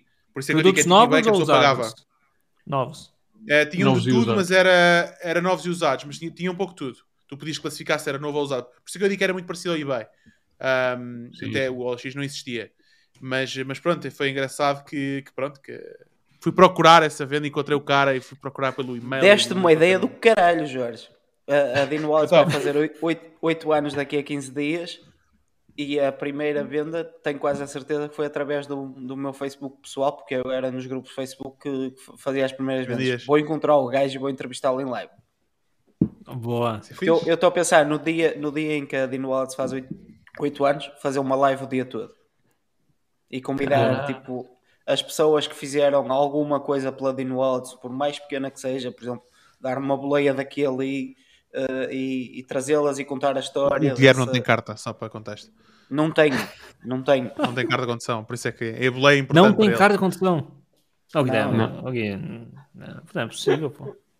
Já tem mais de 18 digital, anos que, pela Eu não- barba, você já tem mais de vou- 18. Eu nunca vou esquecer do gajo que me deu boleia quando eu fui ao, ao Shark Tank. Que eu não conhecia de lado nenhum. Conheci na internet três dias antes e o gajo levou-me de. Lisboa à venda do Pinheiro, esperou por mim e viemos embora. Fá. E nunca É mais brutal. Ele- a única coisa que ele, foi, que ele fez foi te levar. E trazer. Mas ele tinha coisas para fazer lá ou não? Não. Brutal. Brutal, man! Foi o, foi o sentido da oportunidade. Foi o sentido da oportunidade de ir levar um gajo ao Shark Tank. Fá. Basicamente. Brutal, Você brutal. tem que levar esse cara pra Disney agora. Vai sair caro essa viagem. Exato.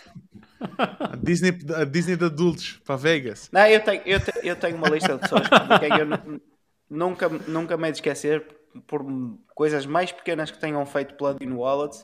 Um dia que eu tenho a possibilidade, eu vou tentar que elas possam cumprir algum sonho, alguma, alguma questão pequena que tenham, eu vou tentar proporcionar.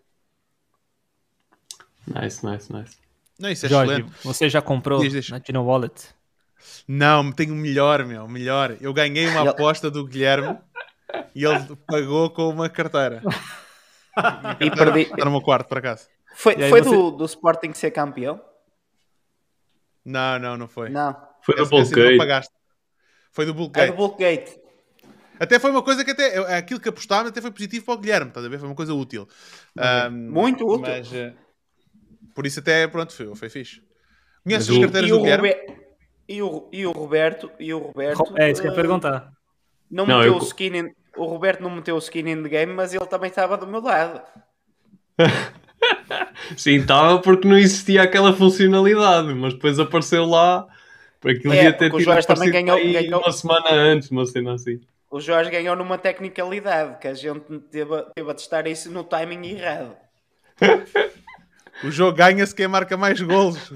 Como é que tu marcas isso é indiferente. Mas foi, mas por Tem acaso. uma frase- foi- Espera aí, É Jorge, uma- espera aí. Tem uma frase que é assim: é, não existe gol feio. Feio é não fazer gol. Exatamente. O que é que diz? Está tá ao A bola contrário, ó, ó, Guilherme. Ah, Está ao it, contrário it doesn't matter if you win in first, uh, if you lose the first half. Como é que é? No matter if you, Não me if interessa you win. se, se perdes É. na primeira parte, o que interessa é no fim do jogo. Exato. É isso, é Exatamente. isso. Exatamente. Foi o que o Jorge fez. Entrou na segunda parte e ganhou o jogo. Foi mesmo. Neste caso ganhámos todos, acabamos por ganhar todos. Ahm, Guilherme, o que é que, o que é que pegando aqui a, a- a- fazendo aqui a tradição, já vamos para os outros tópicos, mas o que é que para ti é ah, dar uma, um, um serviço ao cliente de excelência? Bom, é, voltando àquilo que a gente estava conversando de, de entregar o básico, eu acho que a gente pode começar por aqui, né? O que é que é o básico, né? Por exemplo. o que, é, o, o que foi combinado? Gente, se você combinou que você vai entregar em dois dias, entrega em dois. Quer criar uma experiência wow, entregar em um? Legal, mas o combinado é dois. Né? Se quiser entregar em dois, você entrega em dois. Está dentro do combinado. A expectativa que eu tinha de receber aquele produto na terça-feira foi cumprida. É, quantas vezes que eu não compro na Amazon e falo, você vai receber isso na quinta? Chega quinta-feira, 10 da manhã, plim, toca aqui e chegou. Ou às vezes Puta, Por que, que a Amazon é boa? Porque ela cumpriu com o que ela prometeu. Essa foi yeah. simples assim. Né? É, a experiência do cliente ela, ela, passa por tantas e tantas e tantas e tantas e tantas áreas é, que ela pode estar também em outros detalhes, por exemplo. E isso foi até um, até um tema que eu estava escutando é, num, num, podcast que eu adoro também, que fala muito sobre Shopify. E... Pode dizer o nome, que a gente não, não temos. Não, não, não, tem, né? É, não tem. Não mora daqui. Não, é, é demais. Eu, recomendo eu muito que vocês escutem, que chama Unofficial Shopify. É de uma ah, agência que chama Ethercycle. Cara, eles são demais, assim, vai gente extremamente boa e que fazem coisas nos Estados Unidos que a gente, eu não acredito, assim. Eles são realmente muito bacanas. Eles estão, sei lá, em mais de 300 episódios, né? Então, já estão há algum tempo fazendo isso. É, e eles são realmente muito bons. E uma dessas conversas né, que eu estava escutando, e eu acho isso incrível, é, é esse link aí mesmo. É, pessoal, assistam, escutem, tem no, tem no Spotify. É, ou Guilherme, não precisa fazer uma champa. É, mas eu ganhei uma comissão barra Guilherme, vocês vão ter lá 10% de desconto. Guilherme que não venha ter a minha conta. Guilherme Ah, Guilherme A.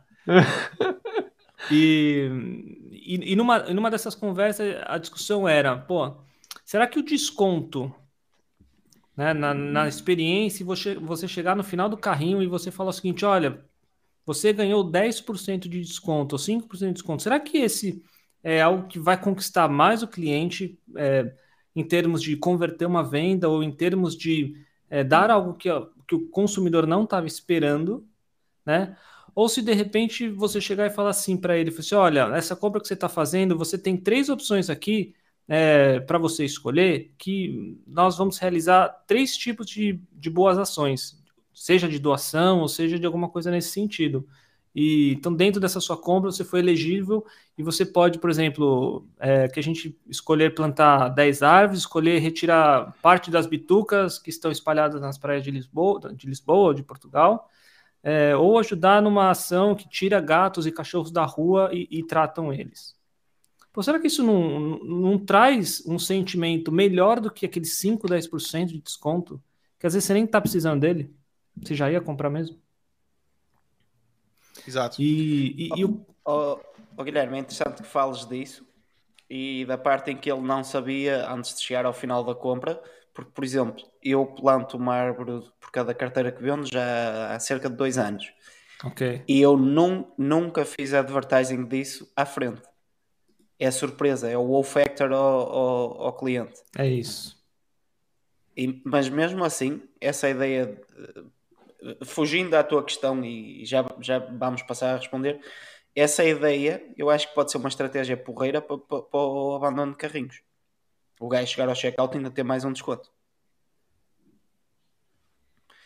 Uh, eu acho que em Portugal provavelmente o desconto funcionasse mais do que propriamente a causa. Mas isso é a minha opinião e é uma questão, entre aspas, social que eu acho. Eu, como consumidor, preferia efetivamente escolher a, a, causa. Só que nem toda a gente está aware, nem toda a gente tem uma consciência disso. Provavelmente okay. até fazer um skip a ser. Estás okay. a fazer uma pergunta na hora de vender, skip. Ok, mas é como você falou, você está colocando isso aonde? No checkout. Né? A pessoa já no passou por todo sim. o processo, você já, você já colocou seu endereço, você já colocou, escolheu o produto que você quer, e a hora que você colocou o seu cartão ali, ou você escolheu multibanco, whatever, você ainda pode escolher assim, olha, você pode escolher alguma dessas causas, ou mesmo após o checkout. Obrigado pela eu, sua eu compra. Após o checkout. Obrigado pela sua compra. Gostaria de até de avisar vocês que nós estamos plantando uma árvore, ou se você gostaria de, né, esse, esse de é escolher uma dessas causas. Exato. Isso é o que eu faço. Mas, uh, mas, mas, mas lá está. Eu, no caso do desconto, uh, dava essa mensagem antes dele começar a preencher o checkout, para incentivá-lo a preencher o checkout e a chegar ao fim. No caso de escolher uma, da, uma das, das associações para, para ajudar, aí fazia pós-checkout. Por exemplo. Mas eu aí, eu acho que colocar antes do checkout é um erro. Porquê? Antes e pós, ok? Antes, ou seja, no momento do checkout. Porque a pessoa já vai ao checkout, já sabe o que é que vai pagar, já, já na sua mente já vai comprar.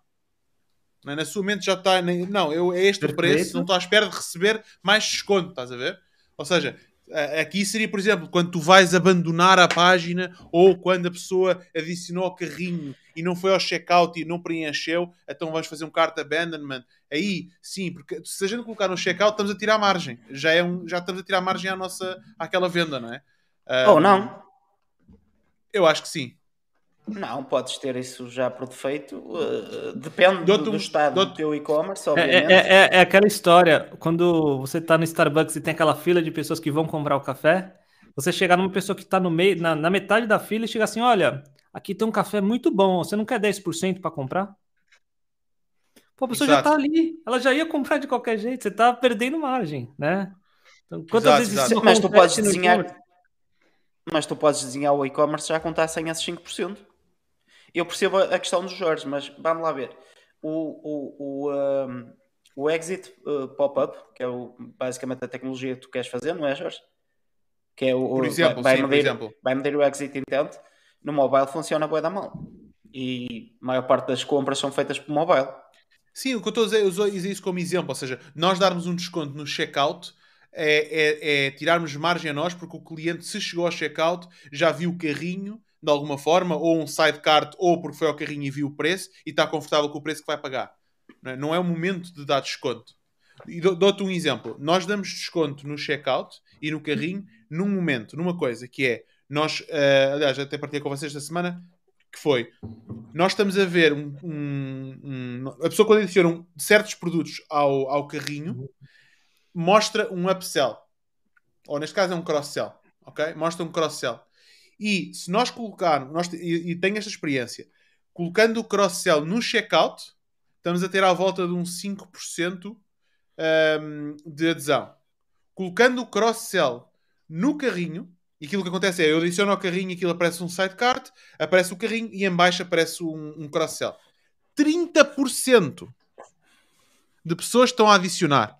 30%, ok? E, esta, e este produto específico nós não vendíamos este volume.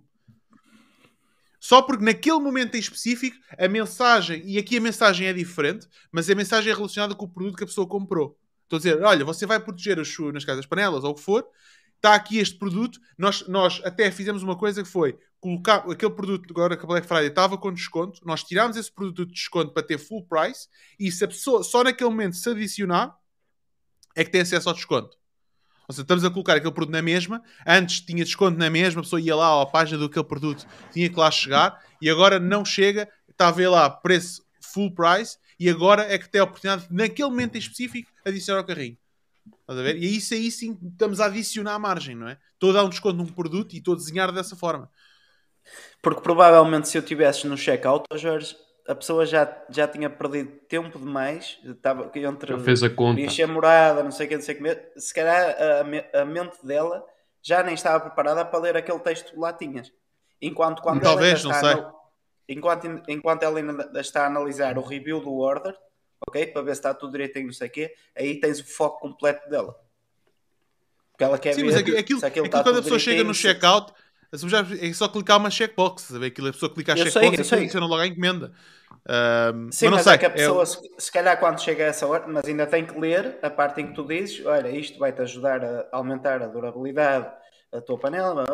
Certo. Ela aí já não está para ler, ela está aí para despachar isto e vamos embora, porque já teve que preencher um formulário inteiro. Pois, é possível, é, possível. é por aí. Eu vejo isso, eu vejo isso desta forma. Quando eu chego ao checkout, eu já justifiquei a compra para mim próprio. Eu já fiz a conta e já justifiquei a compra para mim.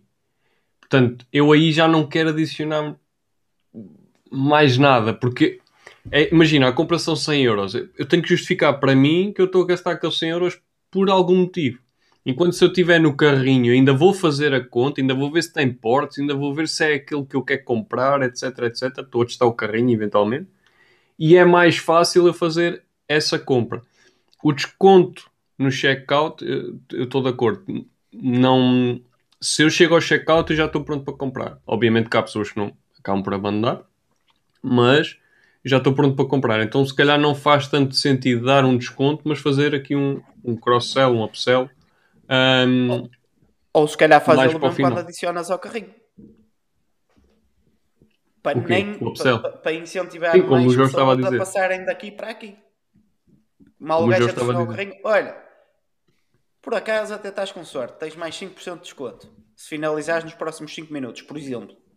Mas para quê? A a, a pessoa já tomou a decisão, estás a ver? Para não perder, ó ó Jorge, a questão é, tu vais perder 5% em todas as ordens, mas se calhar vais ter muitas mais ordens. Pois, não sei. Estou a falar na parte Só do pessoal que adiciona diz, carrinho e depois vai dar uma volta. Isso, isso, pelo menos no Brasil e para nossa cultura lá, isso funciona assim demais. Demais. Então, falar assim de retenção, assim, às vezes de 20, 30% a mais de conversão por causa disso. Por quê? Por causa do quê? Do quê? desconto no checkout? Por causa do de você ativar um, um tipo de promoção que vai, que vai dar aquele FOMO. Né? O cara tem medo de perder aquilo. Então, ele tem 5, 10, 15 minutos para tomar uma decisão é, de que ele tem de fato aquele desconto naquele carrinho específico, Hum. naquela compra, naquele Sim, processo sim, de compra que ele está fazendo. Isso aí já É é o outro. a já. Isso já, já é um bocadinho diferente, pois. Não, Era se o fizer um estava a timer. dizer. Sim, mas imagina depois há um timer. É isso. Era o que eu É estava a isso. dizer quando É o o gajo timer. adiciona ao carrinho, olha, tens 10 minutos e se acabares em 10 minutos tens 5% de desconto. Ok, não tinha percebido essa parte. Pois, isso também mover, não tinha. Estás a mover. Tu tens uma massa de pessoas que está aqui que vai, vai ser mais pequena. Esta massa clicou em adicionar ao carrinho. Ela vai passar muito mais pequena para o, mini, eh, para o, para o checkout, ok? Se tu lhe disseres, olha, tens 5%, se calhar a massa que passa para o checkout é muito maior. Sim, mas nessa do Vais FOMO, perder nas ordens todas 5%, mas vais ganhar muitas mais ordens. Quem é mestre em fazer isso? Shine. AliExpress. Ah, Booking. diz, diz. Booking. A Booking. Booking também, Booking também. Booking tem 20 Os triggers. últimos dois quartos, o último, último quarto. Exato. E você fala, É, caraca, você fica, você fica assim, assim, caraca, mas eu nem É. comprei a passagem ainda, já tô reservando hotel. E às vezes você reserva hotel, você não tem nem a passagem. Olha, Olha, o Adelino- olha, o o Adelino Adelino a dizer, parece, estava a dizer a mesma coisa. Exato. parece que estão a vender passagens de avião. É isso aí. Mas a gente tem que aprender a vender mais assim, né? É verdade. Aprender a vender mais assim porque é os social triggers todos ali, tá, tá, tá, tá. Um, yeah, A ideia é yeah. fantástica, mesmo. Isso é ia uma boa experiência de cliente? Eu sou um pouco contra, assim, em termos de experiência de cliente, pô, isso me dá uma ansiedade enorme quando você tá É um pesquisando no. Booking. É. É um estresse, porque você fala, pô, gostei desse hotel, mas, pô, será que não tem outro? Né, pô, Booking tem milhares de hotéis, será que não... É, tô pesquisando aqui. Então, é bom quando você tá muito decidido, fala, puta, eu já sei que eu quero isso e que bom que eu vou conseguir essa, esse desconto, essa, essa oportunidade, mas ao mesmo tempo te dá um- uma ansiedade, um nervosismo que você fala, putz, e não é, não é bom, você não se sente tão bem fazendo aquela compra. Né? Você- Então a pergunta dos mil milhões é: tu tens estes elementos, ou alguns desses elementos, nos teus e-commerces? a gente é, tem uma ferramenta que a gente utiliza que chama Smart Hint, né? E você deve ter conhecido, talvez. Ah, Smart Hint? Smart Hint. Então, ele, fazem, ele faz mal. basicamente é, dois processos aqui, tá? É, um, um- um é nessa hora de aju- na- ajudar a conversão, ou seja, colocando esses triggers, seja ele de, né, de, é, de timer ou, ou alguma coisa muito específica ali, ou, ou no search, ou seja, quantas vezes você já entrou na Amazon e escreve- escreveu camiseta vermelha? Ele traz resultado camiseta vermelha, sendo que nenhum produto tem escrito camiseta vermelha. Nem, no, nem na descrição do produto, às vezes nem no title, nem no nome do, do- produto. Por quê? Porque a inteligência conseguiu mapear quais são, quais são camisetas e quais são vermelhas. Claro. As características estão lá. Então, ela, com machine learning, ela vai aprendendo sobre o produto. Né? E, e acho que a Amazon, vocês sabem, nos Estados Unidos, muita gente pesquisa na Amazon. Ao invés de pesquisar no Google um produto, já Mais, entra direto exato. mais que no Google, né? É, entra Google, na Amazon e pesquisa produtos, como se estivesse pesquisando no Google, pergun fazendo perguntas ou, ou fazendo aquelas coisas que a gente coloca no Google. E a Amazon, o que, que ela, ela começou a entregar bons resultados, né? Começou a entregar é, coisas que fazem sentido. Então, é, parece, parece que não faz diferença, mas é uma das coisas que fazem muita diferença é, é de fato conseguir entregar esse tipo de experiência. Então, você está procurando uma calça ou algum estilo diferente de produto que você ali no search você consegue escrever e ele consegue te entregar esse tipo de produto, é fantástico. Exatamente. Guilherme, mudando aqui um pouco o tema, um, o que é que é cross-border e o que é que é a cross-commerce que é a tua empresa? Boa, muito bom. É, a cross-commerce, é, é, acho que faz mais sentido a gente falar um pouco de cross-commerce antes a gente entrar no cross-border, tá? Estou há cinco anos em Portugal e, e, eu comecei a puxar, assim, de quando que, que isso foi um tema que começou a me impactar, né, em termos de cross-border e tudo mais. E eu me lembrei, em, sei lá, em 2012, 2011, muito tempo atrás, talvez quase 10 anos atrás, é, talvez vocês conheçam sites como Deal Extreme, é, onde é um site, acho que... DH, sim. DH, né? Sites da China, em Hong Kong, no caso, esse acho que é em Hong Kong, e comprando case de celular, comprando helicóptero de controle remoto, né? É, é, coisas que você fala, puta, é 30 dólares que eu perdi agora. Acabei de perder 30 dólares. Sei lá, talvez daqui dois, três meses isso chega, mas ó, não tô nem contando com isso. E de fato chegava, dava dois, três meses, quatro meses, eu chegava lá na sua casa e a hora que você pegava invoice, estava escrito lá sample, book, aí 9 dólares e 50, sabe? Sempre, é, sempre mandando de qualquer forma. É, mas o produto, por mais demorado que fosse, ele chegava na sua casa. E o frete, zero, né? Já é tudo incluído no produto. E isso foi uma alavanca que a China utilizou né, para fazer com que todos os sellers lá do, da China tivessem acesso ao mercado global. Havia sítios que o governo uh, subsidiava uh, o shipping. O shipping, Yeah. Hoje, o shipping na China, para você mandar de qualquer lugar da China para qualquer lugar da China, aquilo é enorme, não custa 60 cêntimos. É uma loucura. Brutal. não custa 60. Não então, é 18 assim, euros, né? Não é 18 euros. Não é 18 euros. E não é nem para a marca, isso é para o consumidor. É, Por 18 assim, então euros mandas uma casa na China. Vai saber o que, que dá para chegar com 18 euros lá. E, e, o tema do cross-border, eu acho que a China fez isso e fez muito bem, né? De, de conseguir trazer produtos que são fabricados na China, que, que antes eram vendidos para grandes, grandes cadeias, era vendido em, em, em containers para empresas que ainda não iam revender isso, e expor isso para o consumidor final, né? E, e deu super certo. Hoje você tem muito mais case do que você tinha 10 anos atrás. Então, nesse meio tempo, em 10 anos, é, tivemos a, o AliExpress, que hoje é uma máquina né, de vender. Nós temos a Shine, que acho que todo mundo, né, principalmente o público mais jovem, compra na Shine. É, roupas e diversos outros produtos, preços incríveis e muito baratos. É, você tem a Wish e, e por aí vai né, marketplaces, você tem diversas outras formas de comprar da China sem precisar de fato ir na China. A Wish é canadiana. A Wish é canadiana? Sim, mas eles trabalham maioritariamente com suppliers chineses. Suppliers chineses. A Wish é canadiana. É. Wish é... Eu, eu, também não sabia, é. mas... Uh... Boa, boa, boa informação. Essa também não estava aqui em conta.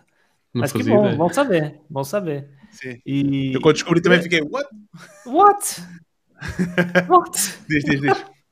É, e o tema do, do, do cross-border é, é, algo que, assim, se você parar para pensar nos últimos 10 anos, o que tem acontecido é isso. Uma, uma China com uma logística super evoluída, vocês, acho que vocês esteve na China também, vocês sabem como aquilo funciona, aquilo é uma loucura. De fato, é, o chinês é, ter uma, uma infraestrutura né, de envios que assim, é, é surreal. Você tem robô na rua entregando hoje. E coisa que você ainda vai demorar algum tempo para ver isso aqui acontecer aqui na Europa, aqui no, no Brasil, talvez ainda mais tempo para chegar lá. É, então, assim, quanto que nos, nos 10 anos a China evoluiu e o quanto que a gente conseguiu quebrar barreiras, né? é, de mercado, porque se por um lado você tem cryptocurrency, que está quebrando o paradigma de, de, de, dinheiro no mundo, né? ou seja, de câmbios, né? de, de, de é, transformar moeda de um lado para o outro, hoje é muito mais fácil do que 10 anos atrás, ou antes de existir blockchain, antes de você. Estava né, falando uhum. muito isso com hoje no almoço, por exemplo. É, e quanto que isso não mudou, né? E está mudando e vai mudar nos próximos 5 anos, 5, 10 anos, vai mudar muito o paradigma disso. É, e por que só a China, que está deitando assim, de uma forma muito forte nesse modelo, é, e as outras empresas não estão, ainda estão tendo muita dificuldade de transitar um produto que está em, em, um país para outro país. Cross-border nada mais é do que isso. Né? Você está dentro de um país vendendo para um outro país que é muito distante. E, e o fato de estar tá fora já há algum tempo, a gente cansa de pedir para pessoas que vão para o Brasil, oh, pessoal, dá para dá para trazer umas coisas na mala aí para gente, se não for atrapalhar, né? Seja um chocolate, uma camiseta, uma, uma Havaianas, né? Se, olha, eu vou ao Brasil agora mês que vem. Eu vou voltar com umas 10 Havaianas na mala. Era o que te ia pedir. Podes me trazer 10 para mim? Ah, 11, 11 agora, daqui 12, não, 13. Ele paga do excesso da mala. Não, tá, pode não, escolher o, a cor. Não havia um, uma cena que era o Cabo na Mala, que era uma, um, um serviço brasileiro que eles tentaram fazer, que era tipo, tu ias viajar daqui para ali e tipo, o pessoal ia lá e dizia, olha, preciso de mandar isto daqui para ali. E, e alguém que fosse viajar, imagina, daqui para a Polónia, se tivesse uhum. espaço, levava. Tá cheio de serviços como esse hoje. Uh, mas assim, ou ele é informal, né? Se não é uma coisa totalmente declarada, é, ou ele ainda é muito dedicado, assim, sei lá, você, eu, eu tenho minha casa né, em São Paulo, compro as coisas, mando entregar lá, e algum belo dia eu posso pôr tudo dentro de uma caixa e pedir para mandar essa caixa para cá, por UPS ou por algum serviço, uhum. né? Sei lá, vou pagar 30, 40, 50 euros, não importa, mas ali dentro tem mil, dois mil, três mil, e enfim, acaba valendo a pena. É... Eu, eu, eu, por acaso tive uma experiência engraçada. Uma vez na aldeia da, da minha esposa, tem muitos imigrantes no Canadá. Então, volta e meia, uma vez por ano, vem um contentor de barco, o pessoal manda de lá mobília, cenas do género. Pá. Mas está a falar de um contentor inteiro, cada um tem o seu número e o gajo vai chamando o número e tu vais pegando as tuas coisas. Não, é, eu acredito que isso deve acontecer com muitas nacionalidades em várias partes do mundo, né? É, hoje, a maior colônia de japonês fora do Japão é no Brasil. São Paulo, não é? É em São Paulo. Tem o bairro da Liberdade que, que só tem já é realmente você parece estar no Japão, ali né, a estrutura, o design dos postes, é, casa e tal. E, e, e aquilo é muito doido. E quando você está fora do, do, do, seu país, você sente muito falta daqueles produtos. Você fala, pô, por que, que eu não posso entrar lá no site lá do, sei lá, da reserva, do comprar uma camisa do Brasil, que tem lá que eu sei, do Corinthians, ou do que só tem lá, por que eu não posso entrar lá e comprar e mandar entregar aqui? E de um tempo para cá começou a, a, ter um pouco desse movimento. Mas assim, ainda é muito caro, porque eu vou trazer um produto que, sei lá, custa 10 euros, vou pagar 50 de frete e vou pagar mais sei lá quanto de imposto. Pô, tem, mas não é viável. Claro. O tem, mas não é viável, não serve para nada. É, não tem.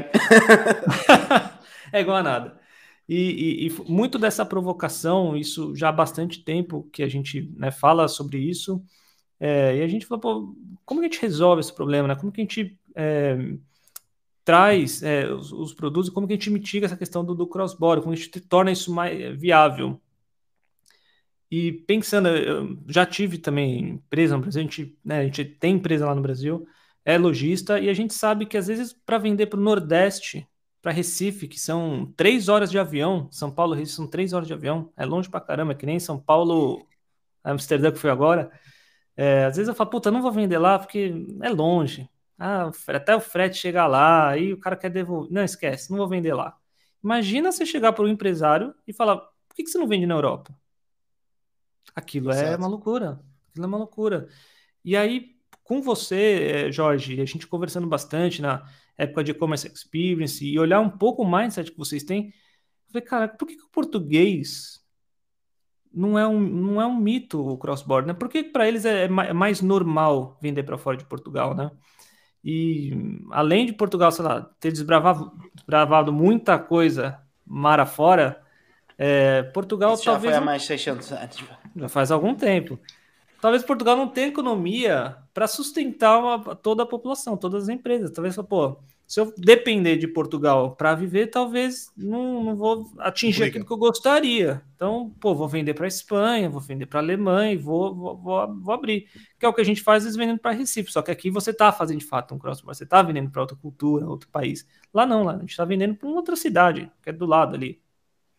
E que se calhar até tem menos poder de compra que, por exemplo, um, um Total. português ser vendido na Alemanha ou no Total. Reino, no Reino Unido. Total, total, total. É como você vender daqui para, sei lá, para é, A alguns Lituânia. países, para Lituânia, para alguns países é, com, com poder de compra muito menor ou com salário mínimo muito menor que você tem em Portugal. né? Que, é, que é o caso da gente Não há vender assim pra- tantos. Ah, Não há assim tantos, olha Mas aqui. a- ah, ah, não, são, não são grandes, não são países grandes, mas há. Acho, acho que há, acho que há mais passas- países. Acho que há mais países para cima da tabela do que para baixo. Acho Não, eu, não, sei. é capaz de haver mais área, mas tu passas de França para lá ou da Suíça para lá e, e depois tens Eslovénia, Eslováquia, Polónia, Bulgária e etc. Onde nível, o- É um bocado por aí, Roberto. Eu, eu costumo dizer que mesmo nesses países tens uma, uma boa parte de poder económico. Isso tens sempre em todos os países. Porque, sim, mas às vezes catalogamos o país como um país pobre e efetivamente tem uma classe uh, baixa, grande, mas depois também tens a outra faceta que é a, parte, uh, a classe económica, não é? Que é bastante Eu forte. posso dizer um- uma das bacuradas maiores que, que já disse aqui, mas acho que o Brasil é um exemplo disso, que tem eh, muitos milionários. Tem um fosso muito grande entre. Mas tem, exatamente. A economia no Brasil ela é brutal. Sim, exatamente. Porque te- tens, tens, tens, tens, muito para, tens muitas pessoas a quem vender coisas. Muito. Então, quando você tem uma empresa que você abre uma, uma- Você decide um belo dia fazer brigadeiro, você vai na Avenida Paulista, onde estão todas as empresas, é, grande parte delas estão na Avenida Paulista. Ali você pode fazer milhões naquela rua. Você pode chegar no final do ano e falar, ah, sei lá, vendi 10 milhões. Só ali. Em uma rua. Eu, eu por acaso não sei se, se segues, provavelmente não, ó, Guilherme, o, eh, o Eliezer do Vi Infinda, que é um canal do, do YouTube. O gajo num sinal a vender brigadeiros a um real, o gajo conseguia fazer, acho que era 1200 paus por dia. Porra. E Então, sem, é sem, ordenado. É, é brutal, gente, é brutal. É, é- tem, tem esse volume. É uma, estamos falando de uma cidade com mais de 20 milhões de pessoas. Em uma cidade. Exato. É Não tô falando estado. Tô falando no estado, tô falando numa cidade ali, não ali. Né? Então, é, você tem um poder de compra muito grande. E, e- e- e parte de você e dos empresários não explorarem coisas para fora é, é muito devido a isso. De falar assim, pô, gente, por que, que eu vou pensar em vender para fora, sendo que eu tô aqui é, com uma dificuldade tremenda, porque o Brasil é o país mais complexo fiscalmente falando de fazer negócios, tá? Em termos fiscais, não existe. Nós somos campeões em ser os mais complicados do mundo. Então, assim, é muito complexo. são muitas variações. É muito difícil fazer negócio no Brasil. E aí você vai falar de exportar, o cara fala, putz, não, pô, imagina, já é difícil para vender aqui, imagina para fora. Né? Então, existe essa, essa, esse grande desafio. E, e muito em cima dessa tese né, que a gente olhou, é, e pensando no, no mundo onde cada vez mais terá menos fronteiras, né, terá, será muito mais conectado, é, cara, como como a gente resolve essa dor? E cross-commerce veio disso, veio de cross-border e de commerce. Né? Então, como é que a gente une Uhum. comércio com cross-border? Né? Como que a gente faz essa roda girar de uma forma é, que a gente chega para o cara e fala, cara, é complicado, mas eu vou pegar na mão na sua mão e vou trazer você para cá. Então, é, é uma, é, um, é uma solução única dentro de um modelo que é extremamente complexo. Tá? Então, o cross-commerce é basicamente isso. É, nós operamos é, no digital, ou seja, nós trazemos a empresa para cá, é, fazemos toda a operação dela, eliminamos toda a complexidade dela ter que abrir uma empresa fora do Brasil. Imagina, você chega no, em Portugal, o cara tem que abrir empresa, o cara tem que procurar advogado, o cara tem que procurar o contabilista, ele tem que procurar onde Uhum. que ele vai abrir o escritório, por que que é ali, qual que é o melhor, quanto é que... cu- São tantas dúvidas, é a hora que você passa pelo marketing, depois vai passar pela tecnologia, o que que é diferente, como é que é a, a, invoice é, que é, é igual lá no Brasil, ou tem que ter um software específico, tem que ser homologado, não tem. São tantas dúvidas, tão, tão difícil e tão complexo a pessoa entender isso, é, e, e também a- a- gera uma barreira, né? É, Claro. E, e para o Brasil tem três grandes fatores que contribuem muito né, para fazer essa exportação. Eu vou citar três principais, que é o seguinte: a Europa tem um maior poder de compra do que o Brasil. Ponto. Tem o maior poder de compra. Isenção de impostos. Quando o Brasil, uma empresa do Brasil está exportando, não tem imposto nenhum. Zero. Então você pega uma invoice completamente zerada de imposto. O Brasil é campeão de ter imposto. É 5, 6, 7, 8 impostos diferentes que para cada região, de cada origem que você comprou, para onde você está vendendo, se é B2B, se é, é totalmente complexo. E para fora é zerado. É, E o terceiro que é o câmbio. Gente, gente, faz um câmbio de lá para cá quase 7 reais. Um euro. É loucura, sim. É uma loucura. E tá, aí se você fala, pô, legal, mas qual que é o tamanho do mercado, né? Porque a gente cresce 20 e poucos por cento por ano no e-commerce no Brasil. É uma loucura aquilo. Tá crescendo, tá crescendo muito. O Brasil, é, o mercado de e-commerce representa 17 bilhões de euros, tá? Fazendo a conversão, Uau. representa 17 bilhões de euros. Europa, e-commerce, é 24 vezes maior. São quase 500 bilhões de euros no mercado de e-commerce na Europa. E se você pegar Portugal, que é um país com 10 milhões de pessoas, é um, é um mercado de 6 bi. É um terço do Como assim? Como é que é É um o terço do Brasil? Não pode ser, mano. O mercado de e-commerce em Portugal vale 6 bilhões de euros. Uh, pode ter a ver com, é que com- a com- porta? com o valor, ó ó Jorge. Uh, com, com o valor não, com o preço, com, Pá, o mas é que é gasto. Sim, sim, sim, sim. Calhar no Brasil há mais transações, mas de ticket mais baixo. Eu estou A convertendo. questão-. Não, é, a questão é converter. Que ele está a dar Sim, o valor eu não, em- eu não estou a falar da, da conversão, é que provavelmente tu compras um isqueiro no Brasil por 20 cêntimos, aqui compras-o por 1 euro. Pode Pois, ser exato. um é isso, é bocadinho isso. por aí. É na conversão. E, e- e a minha pergunta também para o Guilherme era um bocado esta, que é uh, isso, isso é bem pensado. Agora a questão é também a publicidade cá na Europa é muito mais cara do que no Brasil. Muito mais caro. Muito mais caro. Ou seja, acaba por não ser só uh, uh, o shift simples de pensar, opa, vamos mandar para a Europa. Não, mas também é preciso ver que é da mesma maneira que provavelmente, provavelmente nós não, não tentamos entrar no mercado dos Estados Unidos ou assim, porque é muito, muito mais caro para a realidade que nós operamos cá. E, e- e um grande erro nosso, talvez, é de generalizar, né? Às vezes a gente fala assim, ah, vamos vender para Europa. Pô, mas a Europa, né? Vamos, vamos É combinar que tem coisa. alguns países ali dentro, né? Exatamente. São 27 Seja países. barreiras, barreiras de línguas uh, e etc. Por, Enquanto por exemplo, eventualmente, inverso. eh, eventualmente o mais fácil era pensar, opa, no Brasil, eu não sei quantos brasileiros são, que é 200 milhões, é uma cena assim do género. Pronto, E- temos aqui 200 milhões à nossa frente, pá, se calhar não é preciso adaptar nada do nosso e-commerce, vamos tentar trabalhar aqui. Eh, pá, é um bocadinho por aí, 220. 220, pronto. É, São mais, mais dois Portugal eh, Assim, a né, seguir aos de- 200. é. 20 vezes Portugal. E, e- E errei por dois Portugais, então. É, foi por pouco.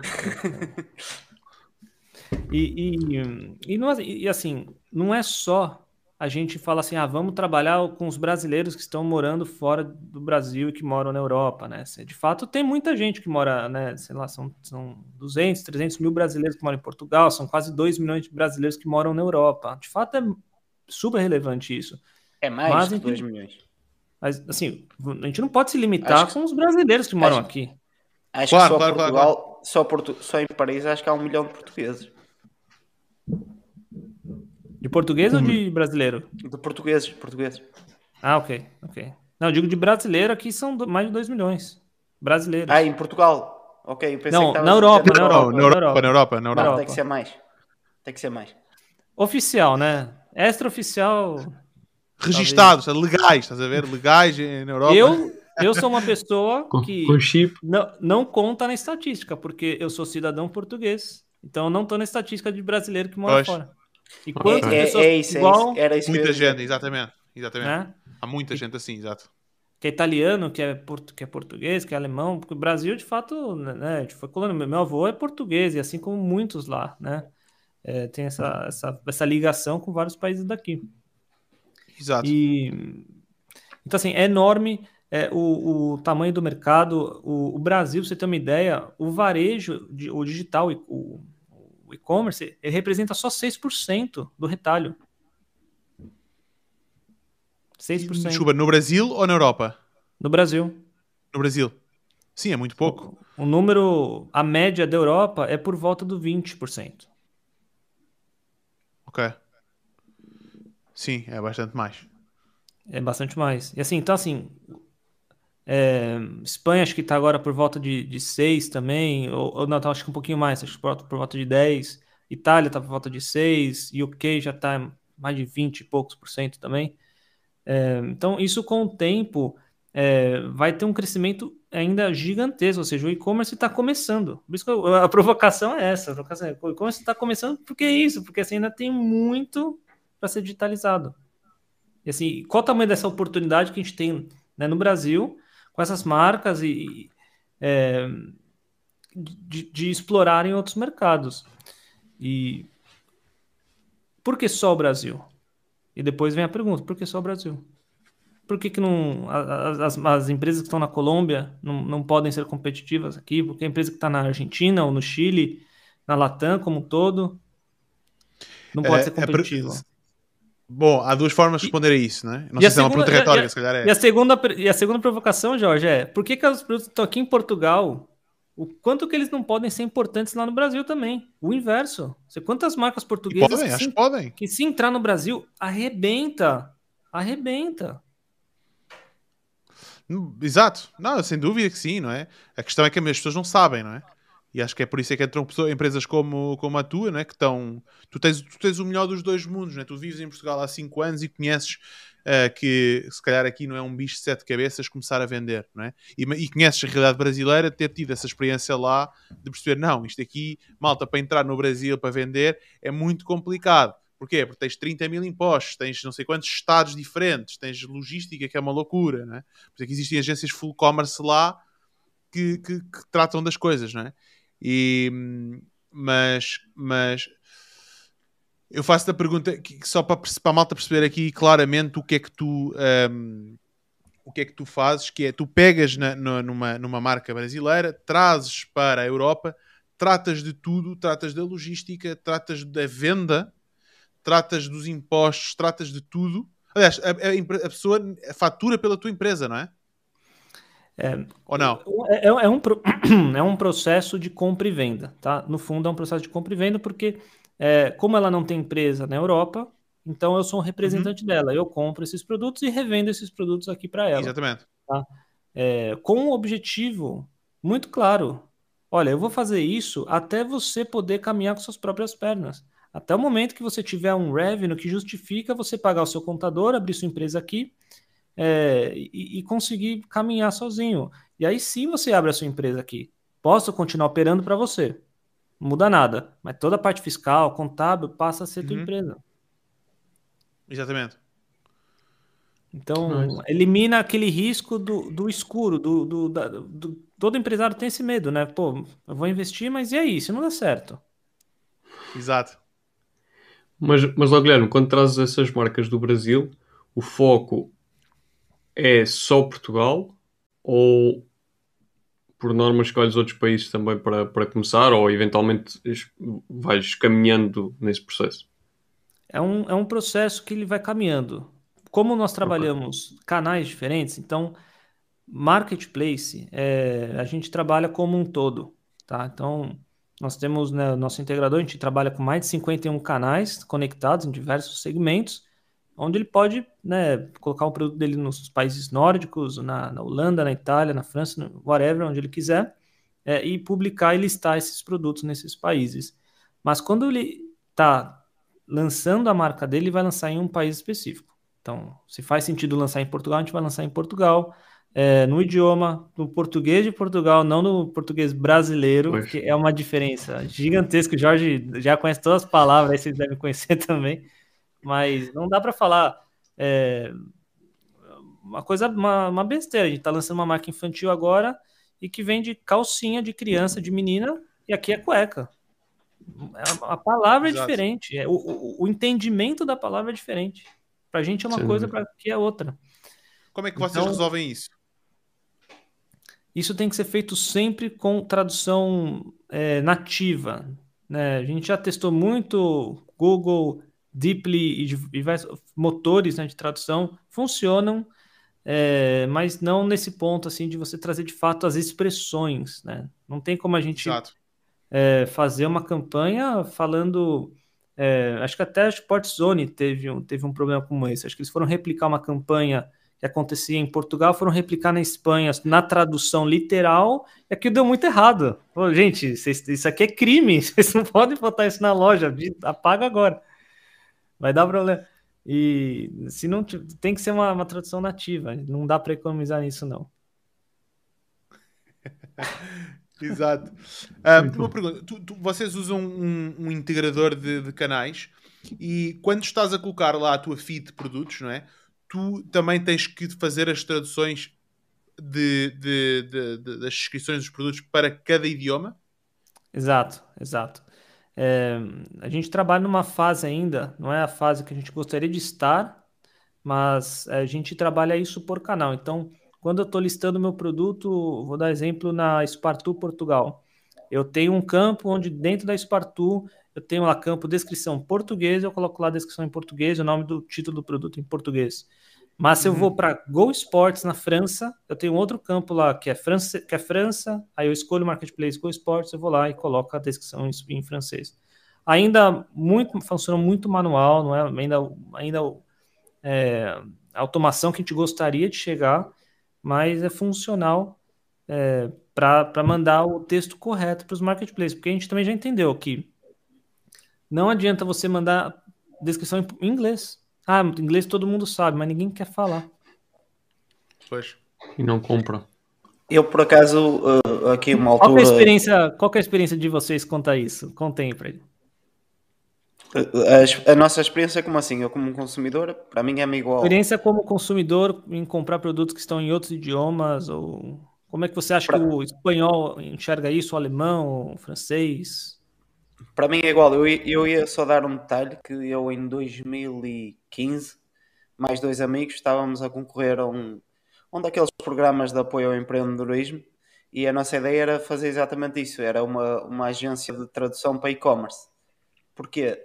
Nós quando estávamos a fazer a pesquisa para isso, uh, descobrimos uma estatística que dizia que 83 ou 73% de, dos consumidores quando entra... estamos a falar em 2015, se calhar isso mudou entretanto. Uh, quando entrava num site que não estava na língua nativa, era automaticamente bounce, basado. Ou seja, isso, isso Qual era a porcentagem? É, na altura, eu não sei se eram 73 ou 83, era assim uma cena. É altíssimo. Que era, uh, eu, eu tenho noção disso porque o nosso pitch de vendas, aquilo depois acabou por não, por não avançar, mas o nosso pitch de vendas ia, ia, ia ser exatamente esse você sabe que o X% da, da, da sua audiência está, está a ir embora. Sair, yeah. E a ideia era, era abordar sites estrangeiros para traduzir para português de Portugal. Porque eu já estava no e-commerce, já sabia mais ou menos aquelas expressões, os triggers que vendem. E, e era fazer a tradução para português de Portugal. Exato. Pá, eu, eu, por exemplo, na Alemanha, eu não falo alemão, não é? Mas, uh, pá, da altura até o Facebook começou a aparecer em alemão e eu tive que ir lá meter aquilo em inglês, porque pronto. E então, um, eu para mim, eu uso muito o Google Translate, que traduz automaticamente. É claro que algumas expressões a pessoa não percebe, mas por aproximação vai, vai, vai lá.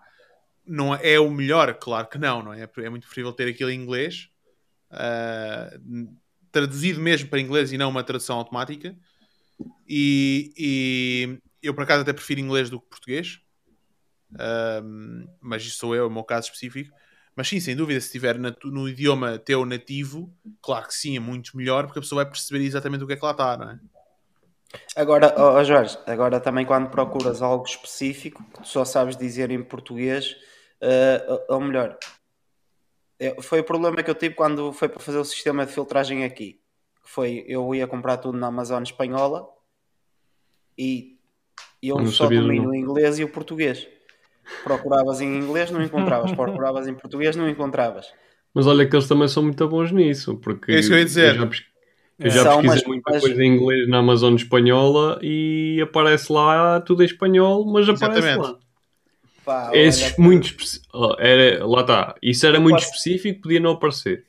Pronto, era, era muito o parafuso- que eu procurei era- no, Era M5, papel Era cara, M5. para pouco M5. É. Eu procurei, Era um eu M5. procurei no com e só cheguei lá pelo ASIN, pelo, pelo código do produto. Ah, o código, sim.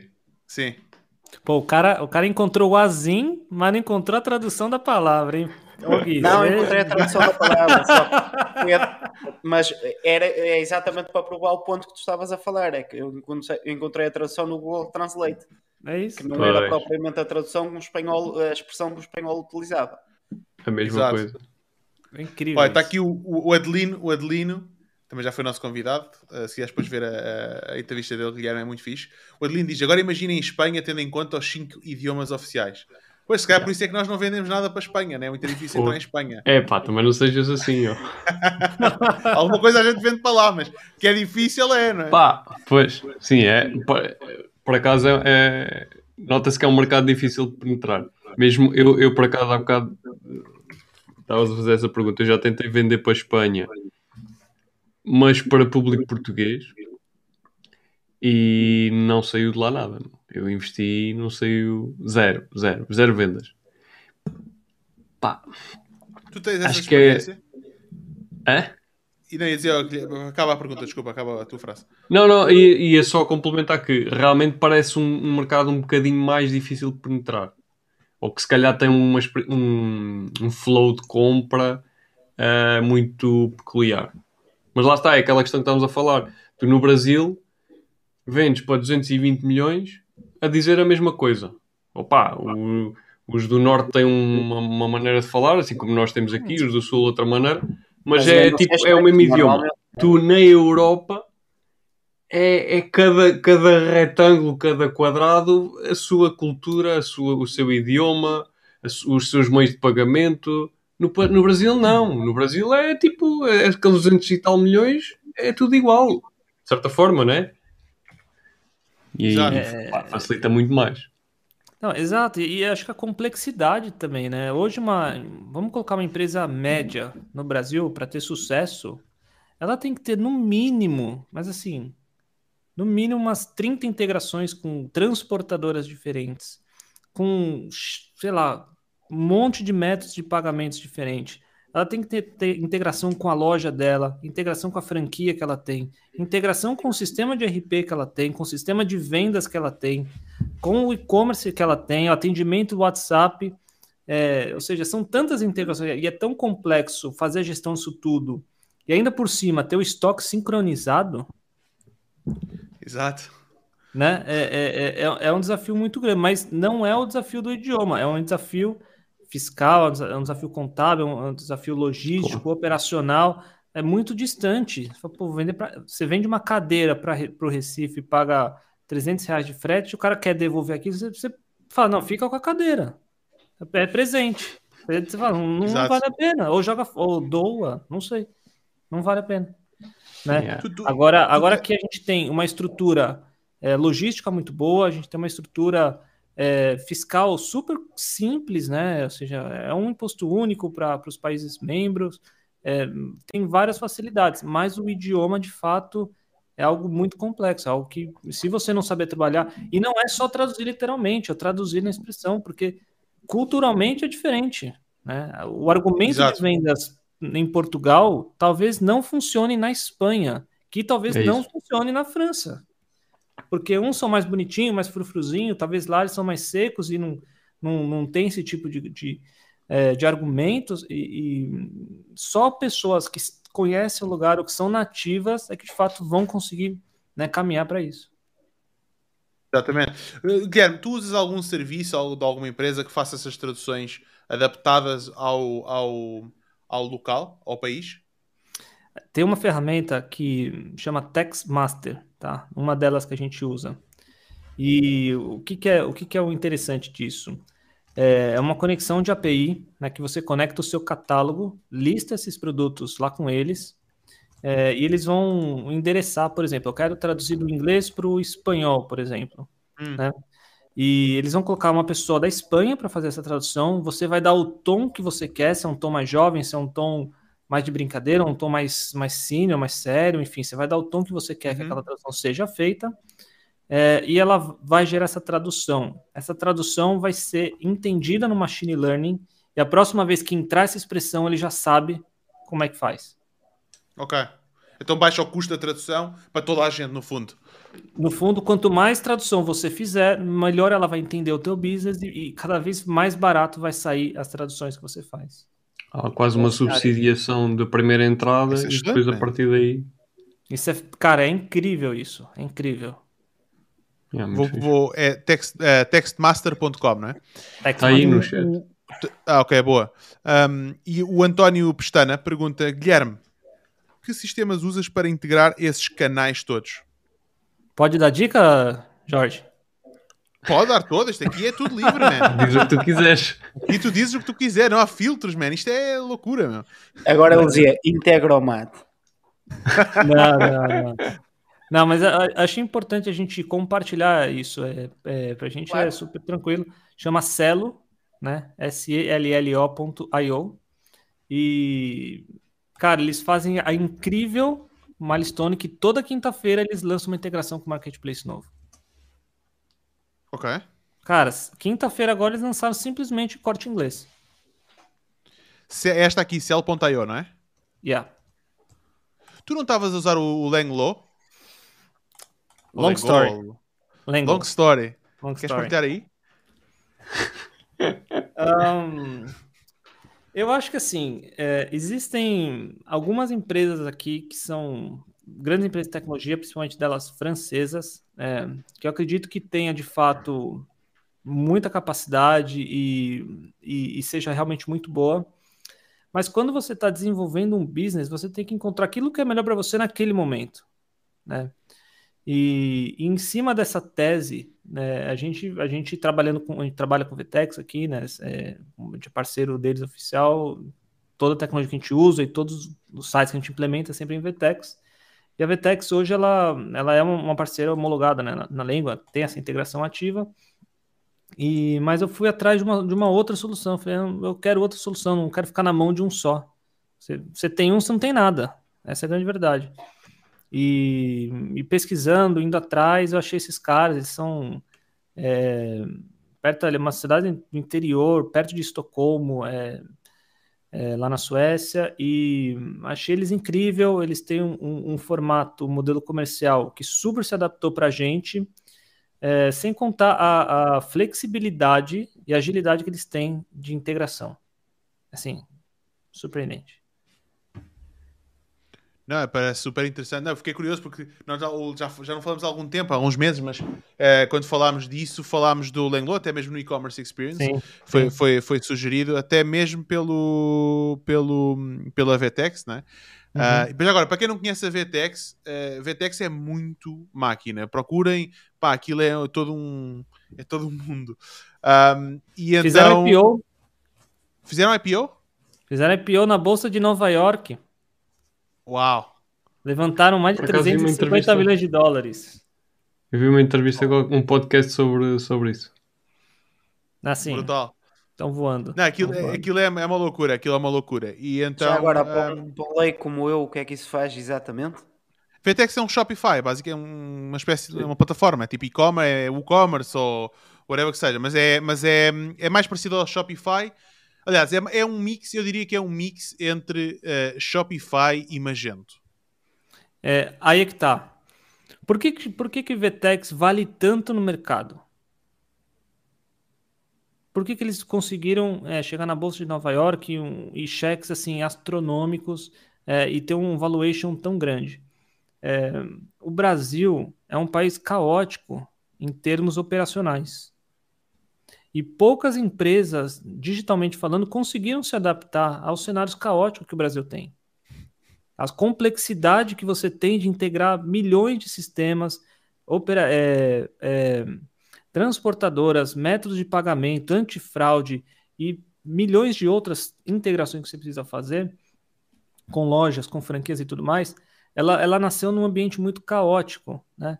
E com isso, o, o, ela, ela, ela tem um poder de adaptação muito maior do que outras empresas, né? Isso fez ela ter muito valor de mercado. Hoje ela está dentro do, do quadrante de, do, do Gartner, uhum. é, é da, tá do lado da, de Oracle, tá do lado de Salesforce, tá do lado de Magento, da Adobe. É, então, tá do lado das quatro. E ela, e ela se destaca no quadrante de inovação. Né? Então, ela está do lado das, das big companies mesmo de e-commerce. Uhum. E, e é só o começo, assim, para eles é uma coisa assim é fantástica. E, e, e, é um dos pontos que a gente tá junto com ele, né? A gente, a gente acredita muito na tese, a gente está muito no, no cross-border, muito no, é, na quebra de barreiras, na quebra de, é, de dependente de onde você está, independente de onde está o produto, eu, eu, simplesmente quero comprar ele, quero receber na minha casa. Não precisa Exato. ser em um dia, não precisa ser em same-day delivery. Mas se você me prometeu cinco dias e você me entregar em cinco, eu estou super contente, sou super satisfeito com isso. Sim, aqui nós de vez em quando falamos, eh, trocamos umas bolas sobre isso, que é como é que uma, um e-commerce pequenino consegue dar a experiência à Amazon. Não é? E hoje em dia, cada vez mais conseguimos ter ferramentas que nos permitem fazer isso. Uh, porquê? Porque as pessoas percebem que isso é uma tendência, percebem que pá, nem, todas, nem todos temos o poder que a Amazon tem. Podemos trabalhar com eles sim, mas nem toda a gente também quer isso. Sim. Mas uh, como é que a gente consegue dar essa experiência? E, e uh, lá está, a Amazon o que tem, número um, é isso, entregar o básico bem. A pessoa diz, pá, entrega, tu consegues ver a, a data, até, tu, é, eles até usam isso como trigger, não é? Tu estás a fazer a compra e diz, queres receber uh, amanhã, não sei o quê, compra de, até, até daqui a duas horas. Tipo, duas horas é tu compras, é recebes amanhã ou depois de amanhã, o que for, não é? Quando não é 20 uh, minutos para comprar. Exato. Já me apareceu. Já me apareceu, tipo, 20 minutos, compra em 20 minutos e recebe amanhã. Eu, foda-se. 20 minutos. Está a chegar aquela hora do, do Tá pior que o né? Booking, pô. Tá pior que o Booking aqui, me enchendo meu. Minha... Yeah, yeah, yeah. 20 minutos. Eu... Isto foi há pouco tempo, foi para aí há, sei lá, 3 semanas. Estava lá a cena e 20 minutos? Não, não pode ser. Tipo, é, é, é, é um intervalo de tempo tão curto para tu depois cumprires. Obviamente, eles de certeza que iam cumprir. Eu acabei por não comprar, já não sei porquê. Mas, tipo, estás ali a jogar com uma pressão enorme. É a mesma cena do Booking. Tipo, olha, já só tens este quarto. E era aquilo que tu estavas a ver e até querias. Vai, mesmo que aquilo não tenha cancelamento e não tenha não sei o quê, tu vais lá e pagas e, e, e fazes. Mas, epá, quando vi aquilo 20 minutos tipo, ali para, para acabares de comprar, eu, what the fuck? Eu acho que eu estou vendo que é demais aqui na, em termos aqui na Europa e acho que no é, Brasil eu não vejo muito isso, mas em alguns segmentos sim, né? principalmente no segmento de supermercado. É, eu, eu, concordo que você comprar e receber no mesmo dia ou comprar no dia seguinte, é, às vezes é aquilo que a gente precisa mesmo. É, mas a questão é, às vezes eu prefiro receber o produto na quarta-feira, que eu sei que eu vou estar em casa, do que eu receber na segunda claro. ou na terça, comprando hoje. Porque, pô, vai chegar, não vou, não vou estar aqui, eu vou ter que ir até uma agência do CTT buscar, e eu vou ter que pegar a fila, aquela experiência que eu não quero ter essa experiência. Então, pô, se eu puder escolher para quarta-feira que eu tenho certeza, eu prefiro. E já algum, algumas empresas já começaram a oferecer esse tipo de serviço. E, e, e... Isso, é, isso é a vida. É. Isso é a vida, porque, por exemplo, eu normalmente mando. Eh, agora não tenho esse problema mas antes eu tinha tanto a campanha da minha casa avariada como a da minha mãe. E as minhas más experiências com, com transportadoras eram por culpa minha, porque a campanha estava avariada nos dois sítios. Uh, hoje em dia aqui, aqui a campanha funciona, está tudo bem. Mas mesmo assim, muitas vezes trabalho lá, outras vezes trabalho aqui, outras vezes trabalho no outro sítio. Se eu puder escolher o dia para adaptar ao local, isso é brutal. É brutal. É brutal. É, é, é pensa, é, o quanto que isso não pode melhorar na experiência de compra, né? É, para um consumidor que de fato precisa de uma solução como essa e não tem. E, e um dono de e-commerce pode lucrar com isso. Tecnicamente. Podes cobrar, o- cobrar o gajo escolher o, o delivery. O delivery date. Sim, sim, sim. Sim, te- tens Ah. soluções para isso. Mas tecnicamente. Eu Desculpa, ia falar sobre isso. É que Não, tecnicamente é complexo. Ah, porque é assim, há- acontece muita vez, ah, e, e agora nesta época estão ainda mais, não é? Que é o, o estafeta sai com 300 encomendas na carrinha e não consegue entregar todas. E o cliente marcou para esse dia para receber a encomenda. E tu vais dizer ao cliente: Olha, eu vou, eu vou te entregar. Eu, salvo seja, o e-commerce diz: Olha, nós entregamos a encomenda na quarta-feira e o estafeta não conseguiu entregar. Isso é logo uma desilusão do caraças. Uma vez eu fui comprar no Continente Online e ele me deu a seguinte opção: olha, você pode receber das 10 às 14 horas. Que bom, não sei Sim, se eu, sim, eu espero pro almoço ou se você não vai chegar pro almoço. Então, mas porque, porque tem, é, tem isso, né? Pô, comprei o meu almoço aqui, mas não sei se chega. a, janela, a, janela dos, a janela dos CTT, por exemplo, eu deixei a DOT por causa disso. Das A 9 às janela 19. da DOT Era das 9 às 19. E eu tinha que Vamos te entregar a tua encomenda entre as 9 e as 19. Foda-se. Que é isto? Não, eu estou a é falar que é- neste caso, eu como seller. Sim. Eu Sim, sim. das 9 às 19. Mas é, é engraçado, ó, Guilherme, não sei se tu passaste por isso, é de certeza que passaste, mas para mim essa solução tem que ser é nós, lojas, e-commerce, empresas, fazer pressão no- na- nas empresas, nas transportadoras, para elas darem esse serviço. Né? Normalmente é assim que as coisas aparecem. É o mercado a funcionar para ah, dar soluções mais, mais adaptadas aos negócios. Mas aquilo que eu vejo é que, por exemplo, ahm, nós que andamos a negociar com várias, várias ah, transportadoras, Pá, só o simples facto de nós pedirmos a API, todas dizem que têm, mas depois tu vais ver as APIs e estão muito mal construídas. Estão muito mal construídas e têm erros e têm falhas e nós, e nós encontramos bugs nas APIs das transportadoras. Quanto mais estar a tentar fazer as... E nas, exato, também nas plataformas. Quer dizer, nós estamos a olhar para aquilo. Não, tem... Olha, uma, uma- coisa simples, uma das transportadoras com quem trabalhamos. Cash on delivery. Ok? Cash que para nós ainda representa... Eu disse a semana passada, não lembro quanto é que foi, 6 ou 7%. Uh, disse numa live aqui quanto é que era que fui ver. Um, cash on delivery, nós a tentar fazer a call da API não funciona. Então, espera lá, vocês têm aqui isto aqui, tá no- não, não, funciona, ponto. E então, para mim é isso, ou seja, é as transportadoras a fazerem o esforço de, sim senhora, está aqui uma API, agora os integradores, tipo um Shopify, um WooCommerce, um Magento, um VTEX, pega, integra nos e-commerce, já pode dar isso, esse serviço ao e-commerce para poder dar aos seus clientes. Não é? Agora, um e-commerce próprio estar a desenvolver eh, já é mais difícil, dependendo do tamanho, como é óbvio, mas ehm, fica mais difícil é? do, que estar a, do que estar a ter essa solução. E, e- diz, diz. Não, não, continua, Jorge. Ah, Pensei ok. que já tinhas Ah, acabado, desculpa. Não, ia só dizer que, que é isso, ou seja, eh, por exemplo, na Alemanha, estavas a falar do continente online. Eu, por acaso, em Portugal, nunca comprei num supermercado online. Mas na Alemanha compro imensas vezes. E o que eles têm é, eles têm eh, janela horária de hora em hora, ok? Hora em hora. E depois tem a janela horária, acho que é de 3 em 3 horas, uma coisa assim. E depois janela horária entre eh, tr- três janelas horárias. Imagina, das, acho que é 7 da manhã até às... São 3 Seis- seis horas, vamos Até imaginar. às 10, ou das 10 até às 4, acho eu, e depois das 4 até às 8 da noite. Uma coisa assim. São três grandes blocos. E dão-te, eh, tu podes pagar, selecionando qual é que tu queres, ou então tem diferentes free shippings para tu poderes, thresholds, limites, para tu poderes escolher o coisa. Então, por exemplo, limite mais baixo, acho que são 50 euros ou 60 euros, se é 50 euros, então tu podes escolher um dos três blocos. Se quiseres, eh, por exemplo, 100, e 100 euros já é o que tem hum, coisa. Consegues ter mais precisão se gastares mais Quanto mais para ter free shipping. Você, já, você conhece uma empresa que chama Picnic? Ah, isso não é tipo Mercadão? Não. É um supermercado, entrega na sua casa. E é- a lógica deles é, é- é- é sensacional, é fantástico. Como é que funcionam as linhas de autocarro? Elas têm um trajeto Hum. pré-definido e um horário pré-definido. São, são franceses? São holandeses. Então não sei qual é, estou confundido. Mas em acaba, acaba, desculpa. já há uma rede dessas nacional. São Mas holandeses. continua, desculpa. Ele- eles abriram na Alemanha já há algum tempo e estão expandindo agora a Europa fora. Devem estar indo para a França se bobear.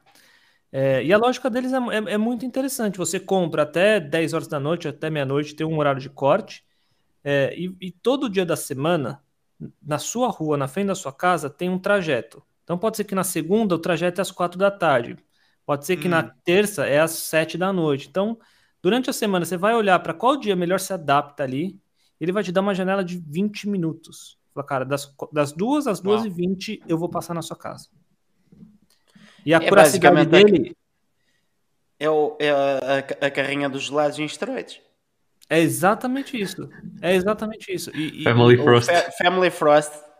A currency de 98%. É, é isso. Milkman. Exato. Milkman. Não, aqui em Portugal, oh, oh, oh, Guilherme, eu não sei, eh, aqui, pelo menos no norte, nas aldeias funciona muito assim, que é tens, pão, um, também. tens um peixeiro, o, não, o, o, pão é, é, é, é subscrição, é um modelo de subscrição. O pão de manhã já está lá e eles de noite tratam tudo, mas o peixe é assim. O peixeiro vai à lota, deixa o que tem a deixar com, com, com as superfícies que tem uh, contrato e o que sobra começa a tocar a campanha na aldeia dele a ver se alguém quer. O que que, no, o que que tá acontecendo? É, é, é a gente só está digitalizando coisas que existem há 50 anos. Exato. Não, eh, se Ou calhar mais. só estás a, se calhar nem estás a digitalizar, só estás a otimizar o processo. Yeah, yeah, e permitir yeah. que você escale isso, né? Que você, você faça isso para mais pessoas em mais lugares.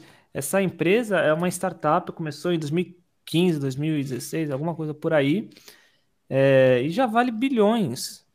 Já fizeram. Foi, a, foi, foi o maior Série A da, da Europa que eles fizeram. Assim, uma coisa assim, impressionante. Não, é uma loucura, é uma loucura. Um, Estás a, por causa, a numa eu, cena eu, básica de sobrevivência. Exato. É uma, é uma coisa, por exemplo, tu conheces o Mercadão? Uhum. Conheces o Mercadão, claro. Pronto. E, e, que eu, eu acho, eu fico parvo, como é que não há mais empresas que têm lojas espalhadas pelo, pelo país, ok? Um, ou pela Europa, ou whatever que seja, a não criar mais. Um, a não usar as suas lojas mais como centros logísticos, como faz o Mercadão, mas elas próprias. Né? Porque já tem todas as lojas, todas, todas as empresas que têm lojas têm estrutura de logística. Tem lá as pessoas já, porque tem lá as pessoas que vão, as pessoas que estão a atender o cliente, não é? Tens pessoas que vão buscar a mercadoria, trocar, dobrar, não sei o que e tal e coisa, não é? Tem é, tudo dividido, catalogado na loja. Oh, Jorge, podes só explicar o conceito de mercadão? É que eu, eu não sou familiar ah, não. com ele. O okay. que estás a dizer, deixa-me só sim, deixar sim. um, um à parte antes de começares, que é, eu vejo, por exemplo, aqui na minha zona, muitos negócios que por ter os jogos Santa Casa, eles não vendem nada, mas como tem as raspadinhas, os euro milhões e não sei o quê, o negócio funciona só por isso. E Sim, não, não é... largam o negócio porque têm esses contratos todos. E, tipo, os jogos Santa Casa não é uma coisa que tu vais abrir um café e lembras-te: olha, Santa Casa, quero aqui é milhões e não sei o quê, porque aquilo tem uma certa estrutura. Mas bom, o que é o Mercadão? Isto aqui é um bocadinho diferente. No caso, por exemplo, o conceito do Mercadão, e existem outros também, é um, o Mercadão tem uma parceria, acho que é, neste caso é com o Pinho, é com o Pinho Doce. Pinho Doce. Um, eles o que é que eles têm? Eles têm as pessoas que vão. Imagina, tu fazes um pedido, ok, para a tua casa, sei lá, 10 Superboc, não sei se é saga Superboc, mas Superboc, queijo, carne, pão, peixe, etc. E eles têm uma pessoa fisicamente que vai à loja, ao supermercado, eles estão, estão vestidos a dizer ah, mercadão. Ah, tens um personal shopper. lá a pegar as cenas. É um personal shopper, chega lá, pega, pega, pega, mete num saco, está aqui o saco do, do Guilherme. Depois outra pessoa vai, pega aquilo e vai fazer entrega. Ok? Então, é tipo é, o Uber eles... das pessoas é tipo o barito das pessoas. o barito da, das compras do supermercado. Pronto. Porque a logística é, não, é, não existe um centro de logística para uh, a comida, né? porque já está tudo espalhado pelo supermercado. Já estão a usar a infraestrutura logística que já existe. E é isso que eu estou a dizer. Ou seja, porque é que não existe mais lojas a fazerem isso elas próprias? A terem, porque já têm tudo em ERP, já têm toda, toda a infraestrutura de não só logística, mas já está espalhado, já está perto do consumidor né? porque o Mercadão não vai. Se tu estás em. Ponte Lima. Tu estás aonde? Em Ponte Lima, desculpa. Ponte Lima. É, eles não vão mandar o, o, continente do Porto. Vão mandar o continente mais próximo do. Ou o Ping Doce, vão usar o Ping Doce mais próximo daí da tua zona. Ou seja, o last mile. É, a, a parte do transporte é muito mais próximo do consumidor, é muito mais barato. Então, em grandes grupos que tenham infraestruturas de lojas espalhadas por o- todo o país, Mas, ma- mas O em tese, não pôs a 360 imprimir a fazer isso. Não, a altura da 360 pandemia. imprimir é que fez um contrato com, com o recheio para vender no 360 hiper. ok. Mas era isso, tinhas um gajo que ia lá fazer as compras por ti. É a mesma estrutura, mas em vez de ir a um supermercado, vais ao recheio, que é uma cena de profissionais, Exatamente. digamos assim. Pronto, mas é, a base é essa. Sim, sim, sim, sim. Isso é muito doido, gente, porque a gente conversou muito com o continente por causa disso, né? O Jorge sabe aí, né, de alguns projetos que a gente teve. E o sistema que, o- que- a loja tem é um, o sistema que o fast checkout, aquelas, que é aquele checkout que você mesmo passa, é outro. O sistema onde, que é o Siga, que é aquele que você, pelo app, é outro. O, o da caixa é outro, do site é outro, que faz a gestão do estoque é outro, ou seja, são tantos sistemas, eles não se conversam. Então, isso Yeah. gera uma complexidade operacional gigantesca. Pá, isso, isso lembra-me de uma coisa interessante que foi em 2010, quando eu estive a, a tirar o mestrado, mandaram-nos fazer um produto para 2050. E eu desenhei um carrinho que tu ias às compras e saías com ele e aquilo debitava-te automaticamente. Sem, eh, atenção, era só o, des- o desenho e o conceito. Não fazia ideia que ia ser por RFID, não sei o que, não sei o que mais. Eu levei 8 e o, o professor disse que nunca ia ser possível isso. Era para, 20. dois, era, para vinte. dois, era para 2050. Mas Já está aí. Tens o, o continente leve. Desenha um tens o- produto para 2050. Era mandar outra vez a nota para o... Ele que não, não, quer, não quer refazer a nota. Eu não sei se aí, se aí mais para cima existe, mas por exemplo aqui no Algarve agora o que existe e estão, a apostar muito em publicidade é o supermercado. Como é que é? Pá, não sei o nome, mas aquilo é um supermercado. É, são entregas em 24 horas, 7 dias por semana. Supermercado. É bom. Mas eu acho que o supermercado é uma coisa tão cómoda que tens sempre tão à beira que planeas as Depende, por exemplo, aqui, aqui, na, aqui no. Aqui em baixo tu tens zonas bastante isoladas. Tu, tu tens zonas aqui que não têm saneamento. Tu dizes assim, não, Algarve, meu, não. Tipo, zona de praias e bem evoluído. Não, tens zonas que não tens água nem, nem esgoto. Não tens. Tens zonas que têm ADSL. Eu quase vivo no meio o router ainda ó. faz aquele barulhinho que fazia os modems, não sei. Sério, tens zonas assim. Yeah, yeah. Aqui, aqui próximo de Lolé. Aqui a 10 km de Lolé. Mas eh, só para acabar o, o ponto, é que provavelmente se um gajo se conseguir eh, organizar e saber que dali a 24 horas tem as compras, se calhar vai gastar menos dinheiro. Porque já só vais fazer Opa. aquelas compras que estão na lista. Mais ou menos, Não mais vais- ou menos. Não vais O preço é mais caro. Eu tenho, o preço é mais caro no online, não tenho a menor dúvida. Aliás, a Sónia estava a dizer isso aqui. O, por exemplo, o consumidor não, não compra ao mercadão. Isso também não sabia. O consumidor não compra ao mercadão, compra ao Pingo Doce ah, e usa a plataforma e serviço de entrega do mercadão, mas por causa dos descontos, os preços podem ser diferentes. É Mas aquilo que a gente estava conversando. Mas se calhar são não, diferentes. Mas, mas se calhar já não compras aquelas cajus do Taiwan que tu ias comprar porque passaste por ele e já compensa não teres o desconto. E o teu tempo, meu? Quanto tempo é que é tu te enfiares no carro, ir até ao Exatamente. supermercado, estás lá 3 Ainda hoje horas, a a, discutir à isso volta, com- a a passear e não sei o quê, estás a ver? Porra. Ainda há bocado Não, estava a assim, discutir sim, isso com a Tatiana. Exatamente uma- isso. É a otimização, a otimização pessoal, que é tens uma lista, cumpres com a lista. E, e- e- E não isso é. Desculpa, Guilherme. Só, só fazer aqui Vai, um ponto. vai lá, vai lá. Eu, eu ainda há bocado estava a discutir isto com a minha esposa, que é... Ela diz, ah, não, o continente é aqui... Porque o continente é aqui tipo um quilómetro de casa. É bem perto, Só que é né? assim. Só que é assim. É, o tempo que eu me desloco, é o tempo que ando lá a passear o carrinho, é o tempo que estou à espera na caixa. Todo esse tempo, é que a gente não contabiliza o tempo, mas todo esse tempo vale dinheiro. E se eu for, é o que eu estava a dizer a ela, se, se nós formos apontando as coisas que fazem falta ah, durante a semana, mesmo que compres todas as semanas, durante a semana, pá, nem que seja dois, três dias para entregarem. Na pandemia não, na pandemia era tipo 15 dias, um mês 15 para te dias, entregarem já. as compras. Mas agora não. Agora já está já tá regularizado.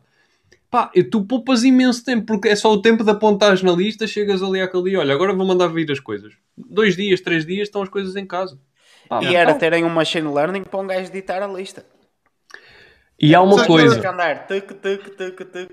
Mas há uma coisa. O, por, por acaso o Pina eh, comentou comigo e eu hoje apercebi-me disso também. Que estive lá a testar a app do, do continente neste caso. Que é, eles já te fazem sugestões de coisas que tu compraste. Porquê? Porque usas o cartão Continente ou usas o cartão Pingo Doce e eles fazem tua- sugestões de coisas que tu compraste já. Olha, não quero levar também isto porque costumo A tua comprar. conta no próprio e-commerce. Exatamente. Sim, sim, porque sim. aquilo É depois o está tudo trabalho- conectado. mas isso é o, tra- é o trabalho deles, não é? Mas, mas já estão num nível que não estavam há um ano ou dois atrás. Sim, mas há um ano ou dois atrás eles não estavam à espera. Tinhas, tinhas, E por isso é que estamos Tinhas- no início do e-commerce. existiam filas. Vamos voltar ao início da live. existiam, eh, tu, tu no, no, no, no continente acho que existia uma fila de espera digital. Tu tinhas que Sim, esperar a para entrar no site. Tinhas a cena das senhas. sim. Ah, porque era tanta gente, meu, era tanta gente, sim. o normal. Jumbo, o Jumbo, o Jumbo tinha isso. O Jumbo tipo fechava-te o site, tem X É, pessoas à tua frente. Eu acho Era que ainda Jumbo. faz isso em épocas né, de, de promoção. Ah, é? Ih, É. que fogo. Ah, é? Isso foi o polémico na altura. Mas, ó ó, Guilherme, há uma coisa que eu há bocado estavas a dizer, né? Que cada, cada, cada área tem o seu sistema. Né? Tipo, o checkout é um, não sei o quê, pronto, a RP é outro, tal, tal, tal. E, e eu estava aqui a pensar, né? Estava-vos a ouvir falar e estava aqui a pensar, mas porquê que é isso, né? Porquê que isso? Porquê que cada área é o seu sistema e porquê que é tão difícil eles comunicarem? E porquê que na Amazon isso não acontece? Aliás, na Amazon cada, cada área tem o seu sistema. Também, mas... Desculpa, Vai lá, força, força, Ah, força. ia fazer uma pod que era. Mas a, a- a grande diferença é que, ah, número um, a Amazon é uma empresa tecnológica first. Eles não vendem e comem, ou não vendiam livros. Eles sempre pensaram, não, vamos desenvolver tecnologia e somos uma empresa de tecnologia que, pá, por acaso vende livros. Ahm, e a cultura deles de tudo tem que funcionar com a API, ou seja, eu tenho que construir já aquilo, aquele bloco de código que eu vou lançar para, sei lá, a máquina do computador ou não sei o que da, das entregas. Aquilo tem que ter uma API que vai ter que conectar com todas as outras áreas da empresa. E tem que estar tudo documentado que é para as pessoas não virem perguntar, não criar dependências e que está ali. Eu posso conectar, está aqui a API e assim funciona. Enquanto com um continente ou um pingo doce, eles não pensam assim. Eles são uma empresa de, epá, eu diria que se calhar primeiro de crédito e, e- e depois de, de- de- de supermercado, né? E terceiro de logística. Mas a gente não precisa ir muito longe para entender isso. Não precisa ir muito longe. É, Isso acontece no continente, porque é um, estão falando deles porque é um caso muito, uma empresa muito grande aqui, que é a Sonai, é, mas isso acontece no comércio da esquina, né? É, o Alibaba resolveu esse problema de outra forma, mas vamos entrar aqui um pouquinho, só trazer um pouco mais o problema para frente. É, quando o cara começa a, a vender e cria um supermercado e faz a implementação de um, de um sistema de, de frente de loja, de caixa, de gestão de estoque e fala, cara, maravilhoso, isso funciona super bem. Agora vamos ampliar para franquias, vamos ampliar para novas lojas. Legal. Em algum momento, um, um gajo lá falou assim: pô, por que, que a gente não lança o e-commerce? Né? Tá bom, vamos lançar o e-commerce. Ó, eu tenho essa tecnologia aqui para lançar o e-commerce. Pô, mas é diferente. Ah, não, mas a gente faz uma integração aqui que dá para ler o estoque. E aí a gente vai lá e na mão e vai fazendo. Pô, legal, faz aí. Aí a operação começa a crescer e o cara da operação fala: Puta, a minha operação tá muito difícil de fazer. Eu vou contratar esse software de WMS que vai me ajudar a organizar os- as filas de pedido é, para poder conseguir entregar isso mais rápido. Fala, Pô, mas isso aqui é um sistema diferente. A gente integra. Aí o cara vai lá e entrega, integra. Pô, agora tem o, o, o cara que faz a compra sozinho lá, o checkout. Puta, esse sistema é, é diferente. Pô, mas dá para integrar? Dá para integrar. Então o que que acontece? Você fica com vários sistemas legados lá dentro da, dentro da companhia. Isso acontece em empresas grandes, acontece em empresas pequenas. Uhum, em todas. É. É, e, em algum momento alguém falou, cara, vamos colocar tudo dentro do mesmo bolo vamos entrar por esse caminho aqui, sei lá, Oracle tem um sistema, a SAP, whatever, tem um sistema. Ah, mas o, o sistema dele de logística não é bom para mim, eu não quero. Então, às vezes, o cara da logística não quer, ou o cara da loja não quer, ou o cara da franquia não quer, da expansão, ou o cara do e-commerce não quer porque não é bom para ele, e aquilo vira uma disputa. Enquanto uma empresa que é mais nativa digital tem um, um- pensamento diferente. Ela, ela entende que quanto mais as áreas se com- comunicarem e conectarem, melhor vai ser para quem? Para o consumidor. O consumidor não é besta. Ele sabe que na, é, que na loja tá R$ 2,99 e no, e no e-commerce tá R$ 3,99. Ah, é um euro. Tá bom, mas o cliente não é bobo. No fundo, a gente está trabalhando para ele. A gente está tentando trazer uma, uma, experiência boa de como de uma comodidade. Que é, você não quer ir na loja, você pode comprar online, é, mas eles, sabendo disso, ele não vai comprar. Ele vai falar, pô, tô sendo enganado. E eu sei que eu tô sendo enganado. Aconteceu-me isso no, no Uber Eats, que chegou a Ponte Lima finalmente, e que só tem dois ou três estafetas, ou seja, só às três da tarde é que consegues comer. Eu no outro dia esperei pelas três da tarde, vou pedir um McDonald's e aquilo custa o menu mais um euro e o molho de batatas, que é por exemplo 30 cêntimos, custa 60 cêntimos. Fechei, não, é fechei é... o carrinho e não, não comprei. É isso, é isso. O, o que o Alibaba está fazendo e que os marketplaces no mundo estão fazendo, é, você cria um marketplace, a Amazon, o que, que você faz? Como é que você cresce? Só tem um, uma forma de crescer, que é tendo mais produto lá dentro. Mas vocês concordam comigo que tem um que chega um ponto e fala, puta, não dá para crescer, né? Yeah. Uhum. Podemos pôr o quê? Produto. Então, que, que, qual foi o movimento que está acontecendo bastante? É a verticalização. Então, hoje você tem marketplace que oferece o quê? Pô, a gente tem um serviço de servidor, você quer? Então tá, tá aqui, ó. ó. A gente tem um serviço de fulfillment, vocês querem? Chama FBA. A gente faz toda a operação para você, não precisa se preocupar com nada. Quer? Quer. Ó, a gente tem um serviço de contábil, então você não precisa se preocupar com IVA, recolher impostos, a gente conecta aqui na contabilidade e manda para você. Você quer? Quero. Um. Ó, a gente tem um serviço de marketing, você vai aparecer mais vezes, você vai vender mais. Você quer? Ah, eu quero. Então, os marketplaces estão verticalizando. Ah, você não tem dinheiro? Eu te empresto dinheiro, né? Tá, a gente está quase aí. É. Né? Não, nas Estados Unidos é. fazem isso. Nos Estados Unidos dão-te linhas de crédito na Amazon. Te dão linha de crédito para você poder comprar Sim. mais. Então, cada vez mais a, a, a Magazine Luiza, por exemplo, no Brasil, que é um, um gigante do, do e-commerce lá, é, faz isso também. O Mercado Livre faz isso também. Americana, Submarino estão fazendo isso também. É, então, a gente está vendo agora a verticalização dos marketplaces é, como uma forma de é, aumentar né, a presença dele e oferecer mais serviços e ser mais rentável. Não, sem dúvida alguma. Alibaba, então, são os reis disto tudo a fazer isso. É, é, são os grandes principais, é Alibaba e Amazon, né? dependendo de, do hemisfério onde tu estiveres, ou do hemisfério, e, não, da, da, área do planeta. E aí vem, a, e acho que tem uma diferença entre Amazon e Alibaba, muito interessante que é de ecossistema. O Alibaba, ele fez o seguinte, ah, você tem uma lojinha pequenininha e você não tem um sistema de gestão, não, não tem problema, eu vou te dar o sistema de gestão aqui, você não vai pagar sabe quanto? Nada. Então você vai ter o seu supermercado, você vai ter sua loja, você vai ter um sistema de gestão que é o que a gente usa. Super moderno, rápido, com código de barra, ainda, tá, controle de estoque, tudo, duas lojas, quanto você quiser. E cobra zero. Quanto que não... Agora o que acontece? Todo mundo que compra lá dentro, eles sabem o que, que entrou e o que, que saiu. Exato. Né? Boa. Então eles estão resolvendo, estão resolvendo isso de outras formas. Um mais no ecossistema, outros mais verticalizando é, mas são movimentos né, muito interessantes né, dessas empresas de tecnologia que estão brigando com empresas que ficaram dinossauro, né, que pararam um pouco no tempo. De certa forma, essa estratégia acaba por ser um bocadinho a estratégia da Google, é?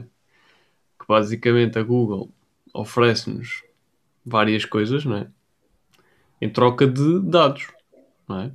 O que tu pesquisas, o que há pessoas a desenvolver, a criar conteúdo para a pesquisa, etc. Uh, eh, e depois eles vão capitalizar-se em ads, em, em, versões pro dos serviços gratuitos que, que têm, etc.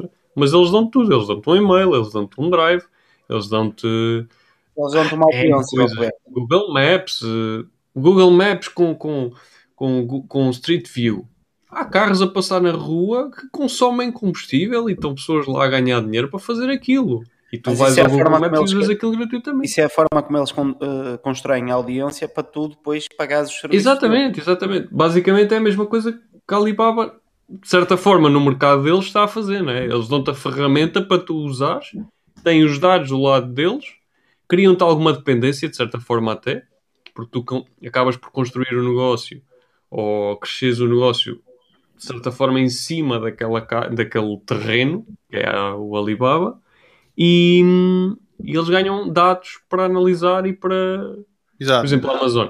Quem que ganha, que quem que ganha com tudo isso é o consumidor, de novo. Sim, é, sem dúvida. reverte tudo para ele. Vocês conhecem uma Ah, empresa que chama. Zox? Como é que é? Como é que é? Vocês conhecem uma empresa que chama Zox? Zox. É, Com dois Os? Com dois Os e X, se eu não me engano. Z, Z, Z-O-X. O que que é? A Amazon comprou uma empresa de carro autônomo. Tá? Então, lá nos Estados Unidos.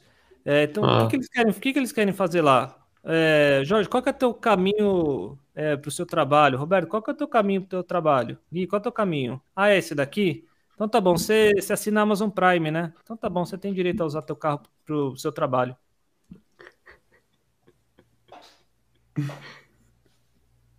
Brutal, meu. Quanto que custa isso? 0,000000001 cada viagem. Tá dentro da, da Amazon Prime. Claro. E, e vamos voltar à vez, questão. É a Alexa a controlar a tua vida. A questão aqui é quando, quando Vamos tu não obedecer. pagas. Começou assim, não foi, Guilherme? Exato. Só assim.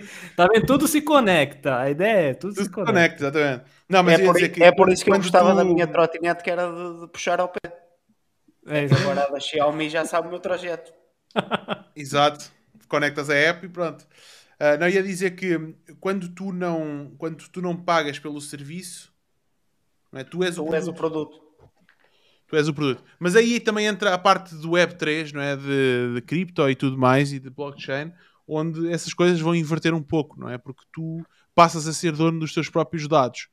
Porquê? Porque assinas com a tua wallet e esses dados só tens acesso enquanto tiver assinado. Não tiver assinado, tchau, pegas esses dados e levas para outro sítio. Não é? Ou seja, existe toda uma. Por um lado, sim, temos essa tendência toda do Web 2, onde, sim senhora, tu, tu- todas as plataformas sabem todos os teus dados, e por causa disso e por, e por causa de ta- estarmos a criar estes, estas empresas megalómanas em cima de informação, está a existir toda a corrente do outro lado de não, não, não, não, espera lá, eu não quero que estas empresas tenham os meus dados.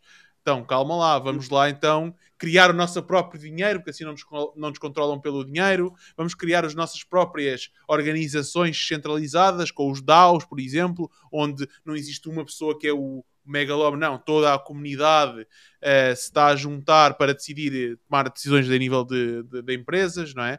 Eh, vou ser dono dos meus próprios dados, eu sou responsável pelo meu dinheiro, pelos meus dados, porque tenho uma wallet que é minha, ninguém mais me pode tirar, o governo é anónima se eu quiser. Mas eu posso vender. Como assim?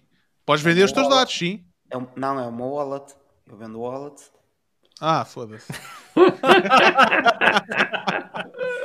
Aqui, aqui é a grande, a, a grande questão, uh, ó Jorge, e eh, desculpa ter-te interrompido. Eh, eu não estou minimamente dentro disso do Web 3.0 e etc., mas estou a, seguir a corrente de- de- da conversa que estávamos a ter, que é o Google tem os teus dados todos, mas vamos lá ver. Tu dependes mais do. uh, uh, tu usas mais o Google. Se o Google tivesse pagar pelos teus dados, o que tu usas o Google todos os dias, ok? Quanto é que tu pagarias pela utilização do Google? Se tivesses que pagar que- para utilizar o Google, Sim. Eu, eu... Queres que eu responda ou é uma pergunta retórica? é, é uma pergunta. E, e- e se uma pergunta, ok. permites, eu dou-te já a minha, a minha resposta. Pá. Eu sem o Google não era nada. Posso dizer que 99% do dinheiro que eu ganhei é culpa do Google. E eu não faço Google Ads. Então paga lá a comissão ao Google. Ao, ao Mas tudo o que eu aprendi praticamente começou com ir ao Google e escrever. Exato, exato. Guilherme, qual é a tua opinião sobre isto? És tu. É complicado isso. É complicado. É, Eu não sei, Jorge. Eu acho que a gente está num, num mundo agora. é, E você estava falando, por exemplo, uma coisa muito além, né? Que é falar assim, pô, eu tenho meu dinheiro na cripto e, e eu vendo a hora que eu quiser, eu trago esse dinheiro para onde quiser. E vai, e vai ser diferente, cara. Porque, olha, você vai ter a opção de pagar imposto no país que você quiser. Não é, não, não é mais assim, é, é o país que vai chegar para você e falar assim, ó, eu sou a França, pô, por que você não recolhe imposto aqui? Pô, pega seu wallet aqui, traz dinheiro para cá, você vai ter isso, isso e isso.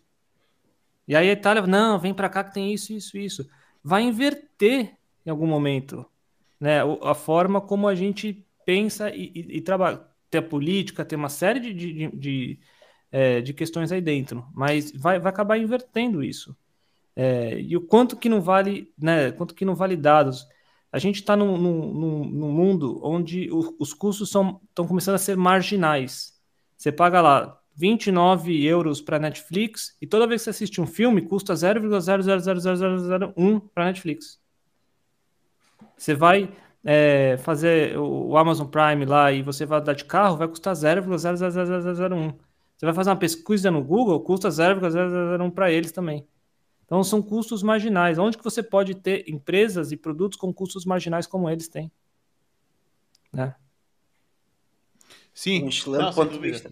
Aqui a questão, é, é, é, interessante tu dizeres isso, porque a taxação, não é? a cobrança, não é na coisa em si, mas sim ao acesso à coisa. Ou seja, tu deixas de ter necessidade de comprar um carro, que antigamente, ou agora, agora tu queres comprar a coisa para passares a ter uma subscrição da Uber em que, na verdade, tu queres é ir de ponto A a ponto B, não precisas do carro para nada. Então a valorização do bem não está no bem, mas sim no acesso ao bem. O Guilherme pode investir o dinheiro da carta na, no Uber. Em crédito Uber. Já a Uber aí para o ou não? Uber Eats só. Uh, eu ah, só o dinheiro já é alguma já coisa. Poup... Eu só o dinheiro que já poupei nunca ter tido carro E a dor de cabeça, viu? Mas não o poupaste ou poupaste? Não o poupei, mas também não gastei, Roberto. Se calhar se tivesse cá. Alguém, alguém eu, gastou. Eu comecei a limpar aos meus 21 anos com 100 euros, que era o dinheiro que eu tinha na conta. Se eu tivesse carro desde os 18, eu não tinha esses 100 euros na conta. Ah, pois não. É verdade. Exato. Mas no fundo, acho que é, são provocações interessantes é, nós como utilizadores é, é e, e, procurando sempre é, entender quais, qual a experiência que, a, que, cada empresa quer passar para a gente, quando a gente se sente bem atendido, às vezes você fala, puta, às vezes você tem um sentimento de que o Google faz muito mais por você do que você faz por ele. Né, de tudo que ele ajudou, de tudo, qualquer coisa que você precisa, você tem ali, é fácil, é, rapidamente você acessa, é, a gente tem uma informação hoje que ela é muito barata, ela é muito acessível, ela é muito rápida, né? Uhum. A gente acessar. Então, é, cada vez mais a experiência que a gente está tendo como consumidor, ela ela está sendo percebida pelas empresas e eles estão conseguindo atender isso para a gente. Sim, mas depois por isso que choca, né? Por isso que choca, né? A gente, quando a gente vai num, num lugar e não, e, e não tem isso. Sim, sim, exato. Aqui, aqui a, minha, a minha questão é que, e respondendo à, à, à resposta do, à pergunta do Guilherme há pouco, é que existe responsa, existe, nós hoje percebemos a responsabilidade que existe destas empresas terem os nossos dados. Pá, as pessoas confiam mais no Google do que confiam no governo. É? Uh, mas até eu, que se me quiser divorciar Google... da, minha, da minha mulher, eu vou ao Google. Não a consulto Exato. primeiro. não vais à repartição das finanças. Não, eu vou ao Google. Como divórcio na hora? É possível? Se calhar existam, existem empresas. Ou seja, o Google já sabe que eu me quero divorciar antes dela. É, Exatamente. Se calhar souber, é, é, se calhar é estranho. Mas pronto, mas é possível. um, não, mas aqui a situação para mim é essa, ou seja, a responsabilidade, a responsabilidade de, de, de ter acesso a tantos dados porque é, é muito perigoso. Não é? Nós, o, o poder corrói. Não é? Porque é que os políticos temos todos esses problemas todos? Porque têm poder. Mais poder do que o cidadão comum. E por ter essa, essa, esse poder, essa sede de poder que é alimentada por, por ter mais poder, etc, etc, sem ter qualquer um, checks and balance, né? sem ter qualquer tipo de controle que vai evitar tomar certas decisões. E essas empresas hoje em dia têm tido, até agora, têm tido uh, rédea livre de fazerem o que querem, como vê-se as histórias dos, dos, Facebook Papers e toda essa história agora que está a aparecer aí, que, epá, afinal não são assim tão santos, não é? E, uh, e as coisas acontecem e, e, e, nós estamos a dar empowerment a estas Sim. empresas. Não é? Sim, senhora, o Google é responsável por grande parte do nosso sucesso porque a gente vai ao Google e pesquisa. Ok, mas se não fosse o Google era outro. Um, mas mesmo assim, nós temos estado a alimentar isto assim e a dar poder ao Google, não é? E ao Ah, Facebook. pior é que nós alimentamos com dinheiro. Com dinheiro de ads, com dinheiro de. Pá, Isso também, mas. Vamos mas lá é ver. Uma pequena porcentagem da, da não, população. não, não- o- o- provavelmente o nosso sucesso, quando eu falei na cena de, de todo o conhecimento que eu tenho, provavelmente começou numa pesquisa do Google, mas depois eu alavanquei com ads, não no Google, mas sim no Facebook, por exemplo. Pá, é uma máquina que quanto mais perfeita estiver, mais, ma- melhor é para nós que gastamos dinheiro ter esse conhecimento. Mas, eh, pá, eu, eu compreendo perfeitamente, atenção, eu não, não quero ser aqui o velho Restelo, eu compreendo perfeitamente os vossos concerns. E também não, não, não, estou, não estou aqui a dar a minha opinião como sendo pedra basilar. É só a minha opinião como pessoa, pá. O Google vai sempre existir. A maneira como Sim, eles obtêm a maneira como eles obtêm a informação ou como não a obtêm. E atenção, que estamos aqui quatro gajos da área a falar. Provavelmente, se eu falar com a minha mulher sobre isso, ela não faz a, mínima, a menor ideia e está-se perfeitamente a cagar se sabem que ela foi ter com outro indivíduo que não eu e que o Google sabe ou não. Por exemplo. Normalmente é o último a saber, ok. Exato. Oh. Diz, diz, Guilherme. Força, força. Não, eu, eu ia voltar pro tema do e-commerce aqui, mas se quiser. Eu, eu também, eu também. Ia-te fazer uma pergunta que era ahm, que ferramentas é que, tu, é que tu usas no teu dia a dia ahm, para fazer funcionar os teus negócios? Algumas já disseste. Não sei se mais tens outras que gostarias de partilhar connosco. Ahn, não tem não- nada de especial, mas acho que tem uma que eu acho que vale para a gente falar, porque também acho que fecha aquele ciclo do- da experiência do cliente, que, hum, que vamos pensar, o, o- você vendeu por catálogo? Você chegou a vender porta a porta por catálogo? Ainda vende? Uhum. Não O é por e-commerce- catálogo, mas, mas sim. Mas o catálogo aconteceu, né? 100 anos atrás, talvez, Uhum. sei lá quanto tempo atrás. E o e-commerce digitalizou esse processo, ele facilitou, escalou e, né, e, tudo mais. Então a gente saiu né, da pré-história, né? E, e- e hoje a gente tem um e-commerce super fácil de acessar no mobile, em qualquer momento, qualquer hora você vai lá e compra o produto que você quer. Mas e na hora de devolver o produto e de trocar? Será que é tão fácil assim? Ou será que eu tenho que esperar uma- um horário certo de atendimento da, da empresa? Será que eu tenho que me adaptar a ele? Será que eu tenho que falar em outro idioma que eu não falo? Como é que é esse processo? Né? E, e- e essa provocação acho que ela é importante porque assim, a gente evoluiu tanto no e-commerce, mas a gente deixou de evoluir numa troca e devolução, por exemplo, que é uma coisa tão simples, tão normal, tão corriqueira do nosso dia a dia de e-commerce, né? É, quantas, quantas e quantos e-commerce você entrar em Portugal, em vários outros lugares, é, que aí o processo ainda é um processo assim, olha, caso queira devolver, manda um e-mail com a foto do produto que não chegou, aí você vê a pessoa mandando a foto da mão sem nada, né? Ah, essa tá engraçado. Essa é muito boa. E acho que é muito isso. evitar. É, acho que é muito isso. Tá bom, eu mando, tá aqui, ó. Não recebi, ó. ó. É, então, assim, acho que muito dos processos ainda são, são muito analógicos ainda. Você tem que ligar lá. Ó, dá pra. Eu queria trocar esse produto aqui porque, sei lá, porque eu não gostei, ou porque eu não quero o corpo, não você viu o tamanho. Ah, não, então tá bom. Então, só um minutinho aqui que eu vou passar para outra pessoa que troca por cor é, pro, é com outra pessoa. Sabe essas Uhum. coisas? Sim, É, sim. então, é, e uma das ferramentas que a gente utiliza chama After Sales, after.sales, se você quiser o site.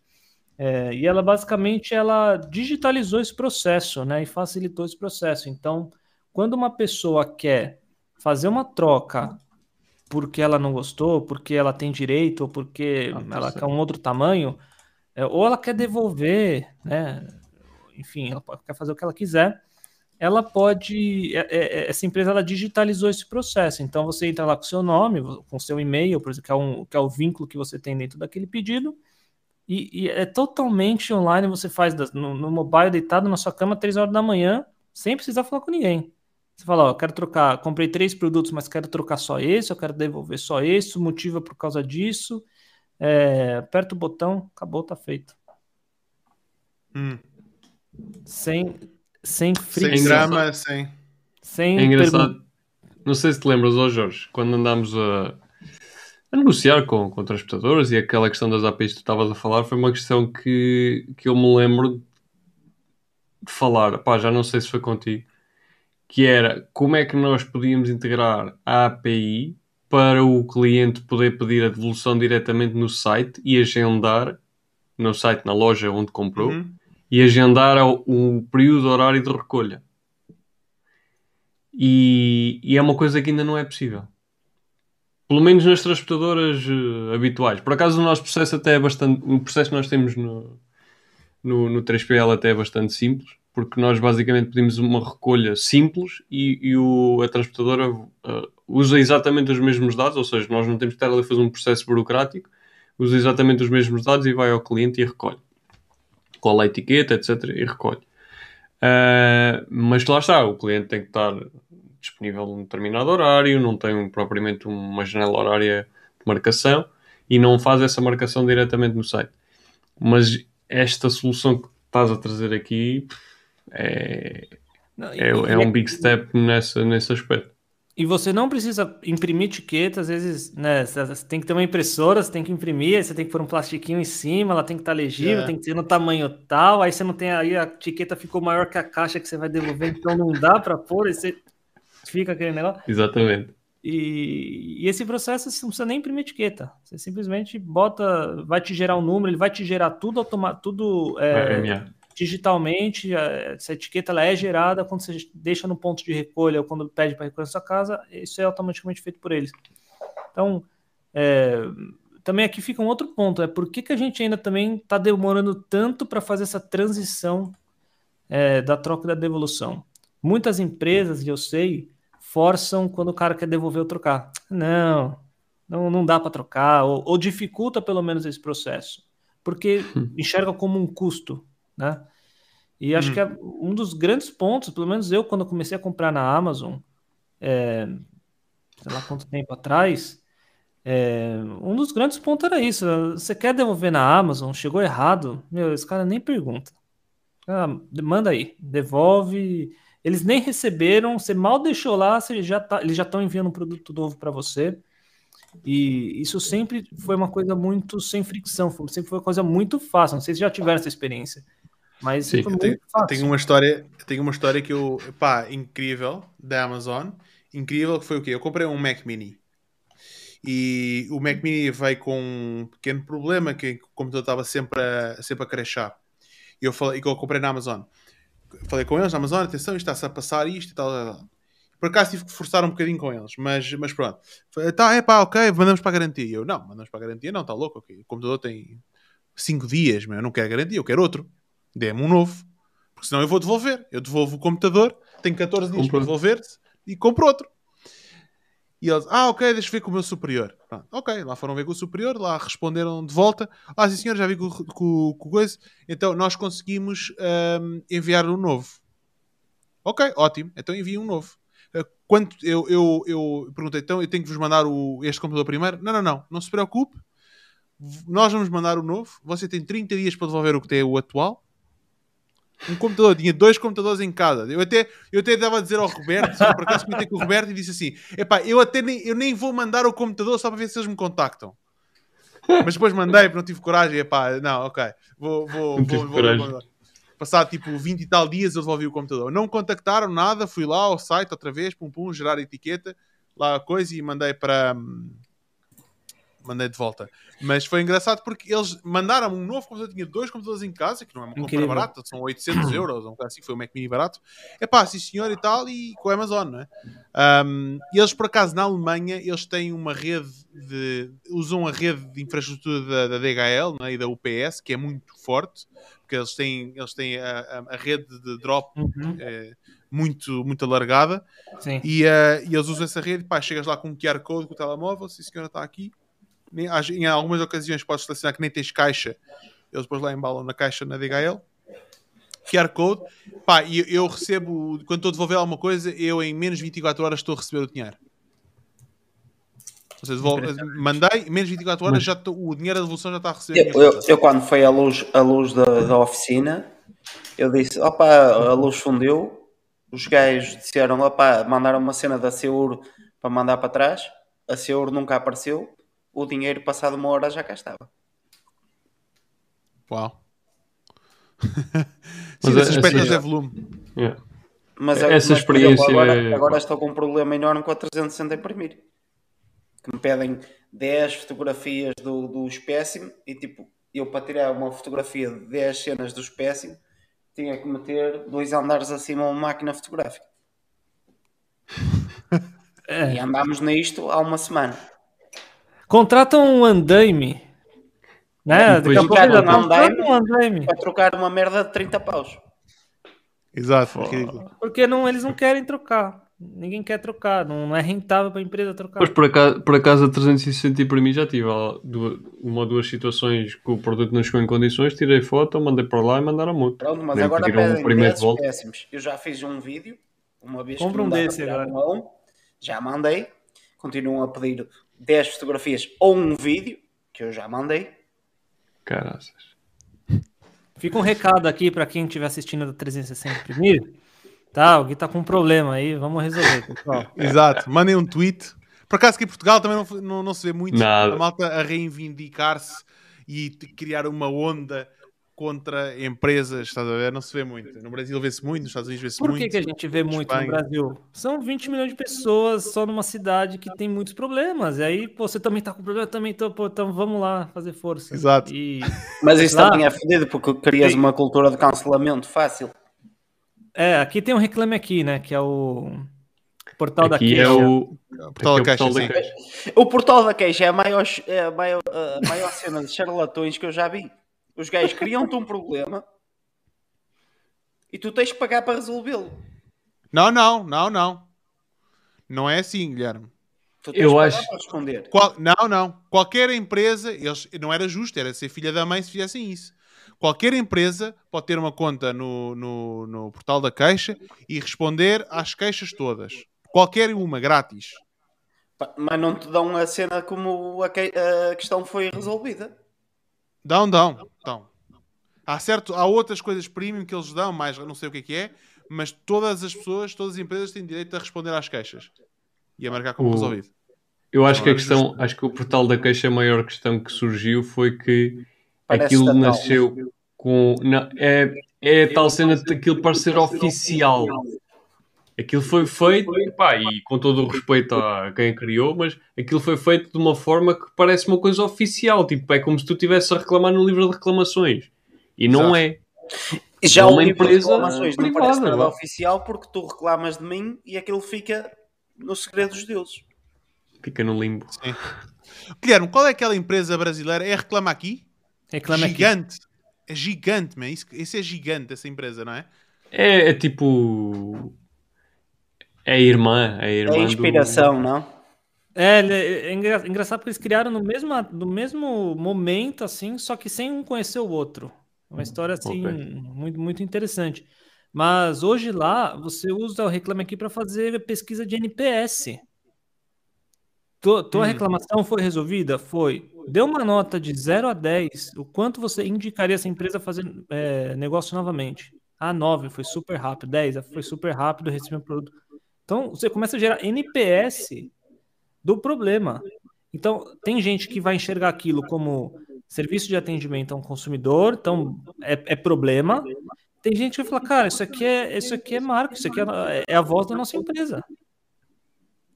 Vamos tratar bem o cliente, vamos ter um tom de voz, vamos entender a estratégia e vamos usar esse canal como estratégia é, de, de, de retenção, não como estratégia de, de, é, de atender reclamação. Eu, eu, eu percebo isso, ó, Guilherme, e não sei se tu acompanhas o, o Martin regularmente. Eu sou sempre defensor de, de- de- do cliente tentar resolver da, da melhor maneira possível. Agora, eu, como consumidor, quando consulto o, o portal da queixa, e agora também estou a fazer aqui um- uma cena, eu consulto mesmo para ver se, se há merda ali. Antes de comprar, Seja- você vai, bom, vou comprar dessa loja nova, vou comprar essa carteira aqui do Gui. Deixa eu ver se ele vai me entregar isso aqui, ou se ele está com cheio de reclamação. Isso é olha, Não tem.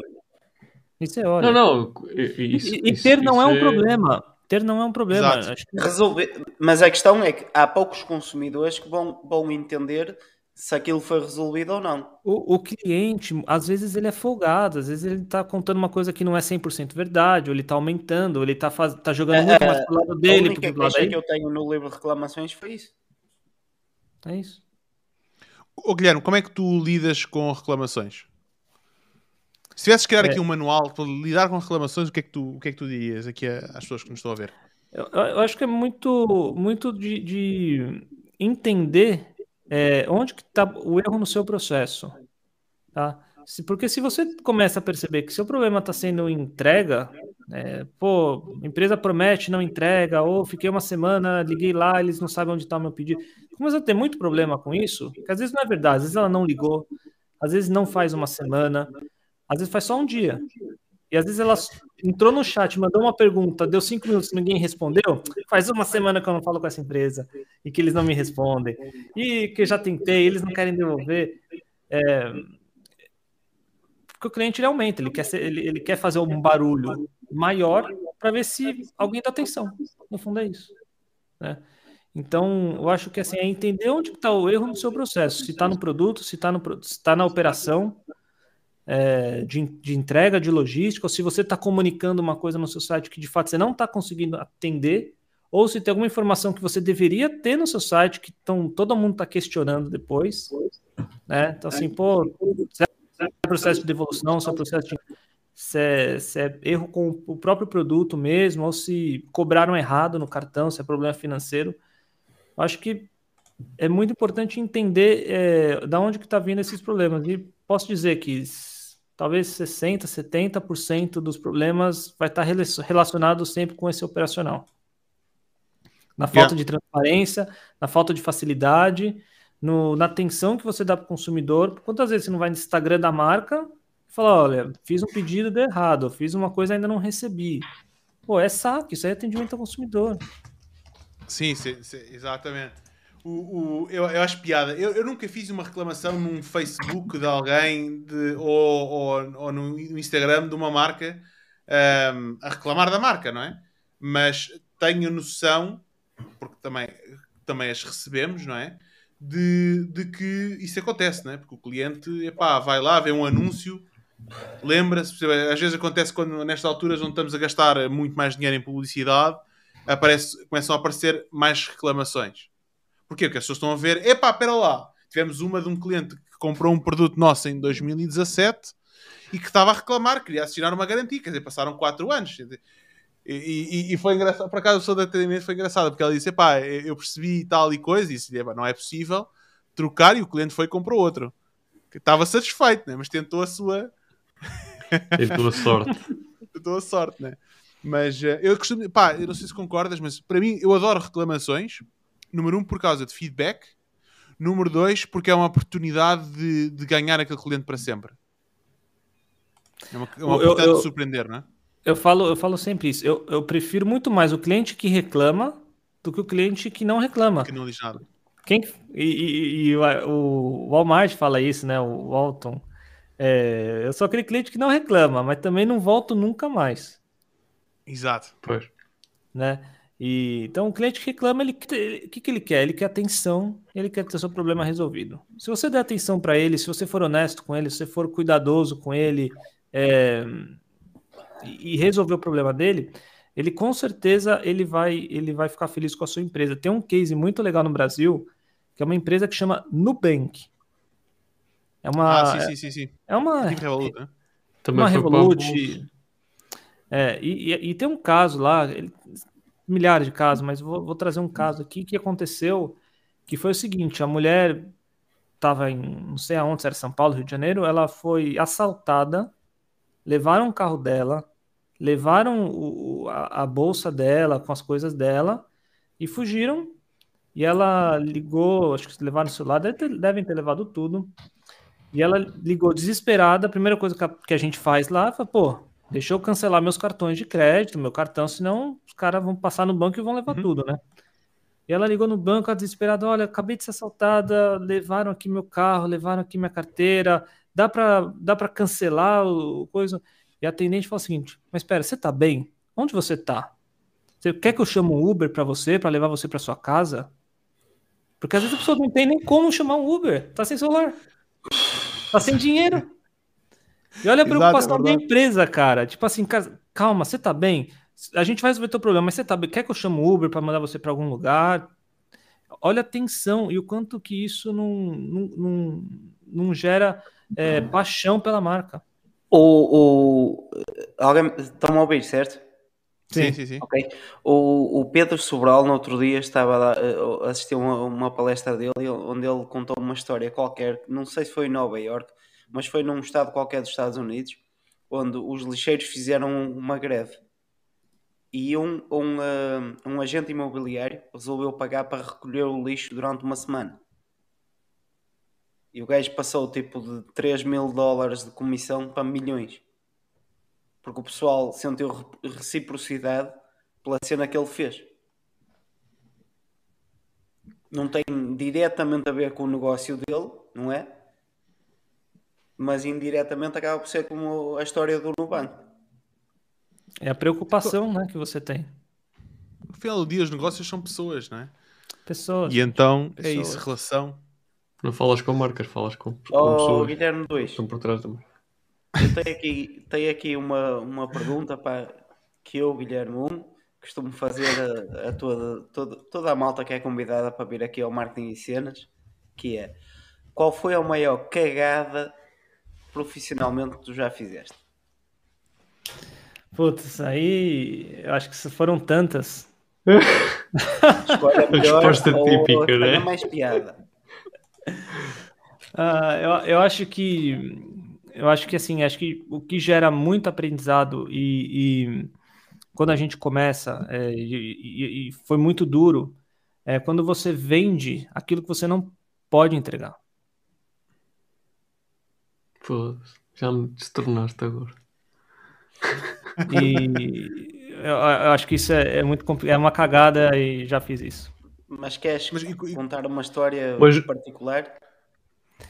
Um, a gente teve uma teve um cliente que num, num desses casos né de, de comprar é, de comprar depois a coisa deu certo mas é, ele comprou um, um, um, produto que era uma cadeira de rodas ele enfim é, era cadeirante era estava no Nordeste e ele comprou a cadeira a gente falou que ia entregar em X tempo e ele falou assim, eu estou pedindo você acompanha esse caso porque tenho esse problema e eu preciso da cadeira porque vou fazer uma viagem. Enfim, ele tinha algum compromisso que precisava disso, ele estava sem, ele tinha quebrado.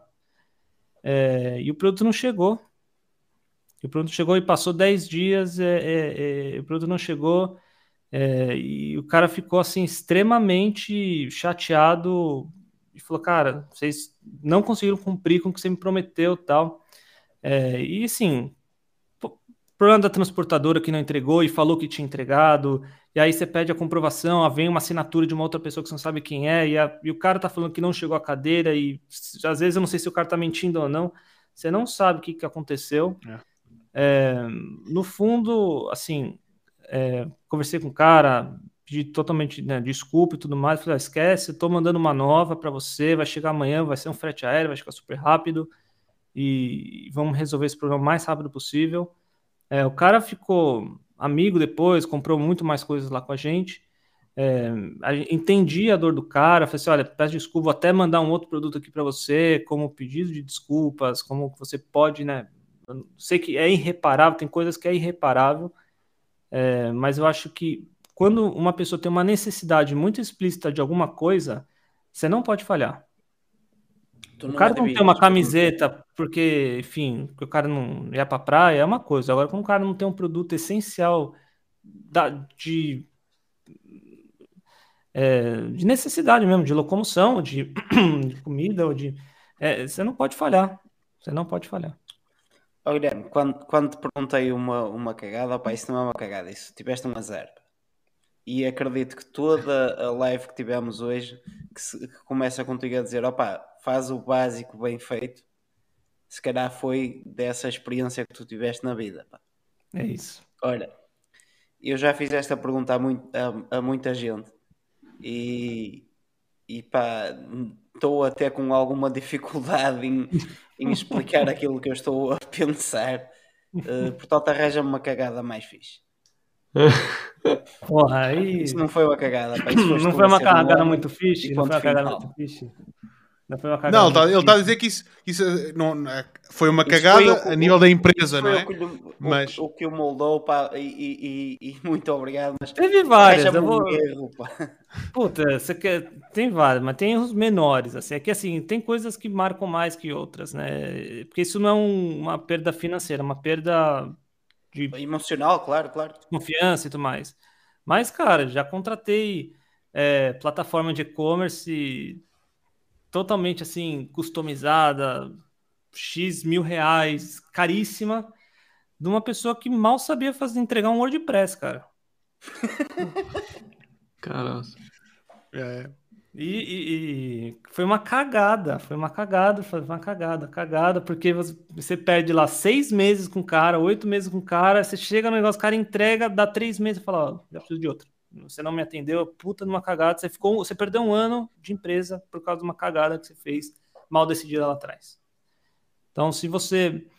é, cara, isso fica a dica, assim, porque é, a gente tinha plataforma de e-commerce, RP, tinha que, ter, tinha que ter essa integração, integração com da plataforma com integrador de marketplaces lá no Brasil, é, de uma plataforma feita à medida de uma coisa que eles não faziam nada daquilo que a gente precisava. Porra. Yeah, yeah, yeah. E, e- e- e, cara, isso doeu porque assim, ficamos um ano, fizemos, sei lá, Sem, sem desenvolver nada. 300 vendas no ano, porque o negócio não funcionava. Né? E essas 300 vendas depois de passar por essa cagada, a gente tá fazendo 300 pedidos por dia, né? Então a gente conseguiu reverter de uma forma fantástica, assim, mas foi um, foi um duro, foi um duro aprendizado. Isso foi, foi marcante também. Vou- Não compre em plataforma de qualquer pessoa. Tenha muito cuidado. Exato, fazer do Sem diligence. dúvida. sem Já, dúvida. já por isso Há é que ele, uh, já por isso é que ele falou que uma altura estava com, com uma plataforma e queria ter duas, que é para não depender só de uma. Exatamente, é, a gente aprende e a gente aprende com isso. Quem tem um integrador não tem nada. Porque se esse cara falhar comigo, eu fico sem nada. Esse cara um dia ele pode não querer mais me atender, ou eu não querer mais trabalhar com ele, ou o modelo comercial não funciona. E Fica temos, sempre temos o backup. Acho que o, o- o recado é: não fique na mão de uma plataforma ou de um serviço qualquer, Ou de um fornecedor ou de um fornecedor. também. é um bocado por aí. sim. É, é, é por isso que a gente tem duas contas no banco, é por isso que quando a gente tem fornecedor muito bom de embalagem, a gente arranja o segundo no caso de um falhar. Né? É por isso que a gente tem, às vezes, lá, por exemplo, a gente tem duas internet. No caso de uma falhar, você tem a segunda. Aqui não tem muito esse problema. É, mas a gente sempre tem que trabalhar com duas opções, porque se você tem um, você não tem nada. Uma boa estratégia, sem dúvida. Guilherme, eh, eu vou-te fazer uma questão também. Ehm, de que pessoas segues para te inspirares nesta tua jornada muito ligada ao e-commerce? Que pessoa Alguém que sigo para. Poxa, sigo Pessoas, tanta eh, gente. Sei lá, há bocado, por exemplo, sugeriste aqui um podcast. Acho que eh, pode não ser uma pessoa só, mas, mas é uma inspiração para, para ti as histórias que, que são contadas no Una- Unofficial Shopify. Muito bom.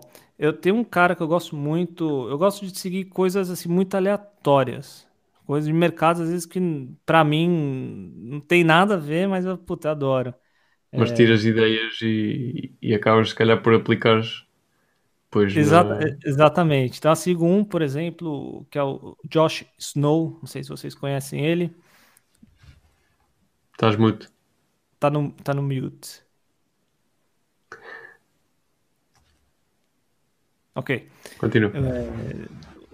Josh, Josh Snow, ele tem uma, uma empresa que ele vende é, um aparelho para clarear dentes e, e o cara tá fazendo assim, se não me engano, tá rodando 100 milhões de dólares assim por ano. loucura. assim. É uma loucura. É, o cara, o cara é um fenômeno e, e, ele- e, e, assim, se você começa a assistir podcast dele e você vê da onde que ele veio é, e como que ele que ele aprendeu sobre e-commerce, como que ele aprendeu sobre a vida, você vê que, muito é, é, pelas dificuldades que a gente passa.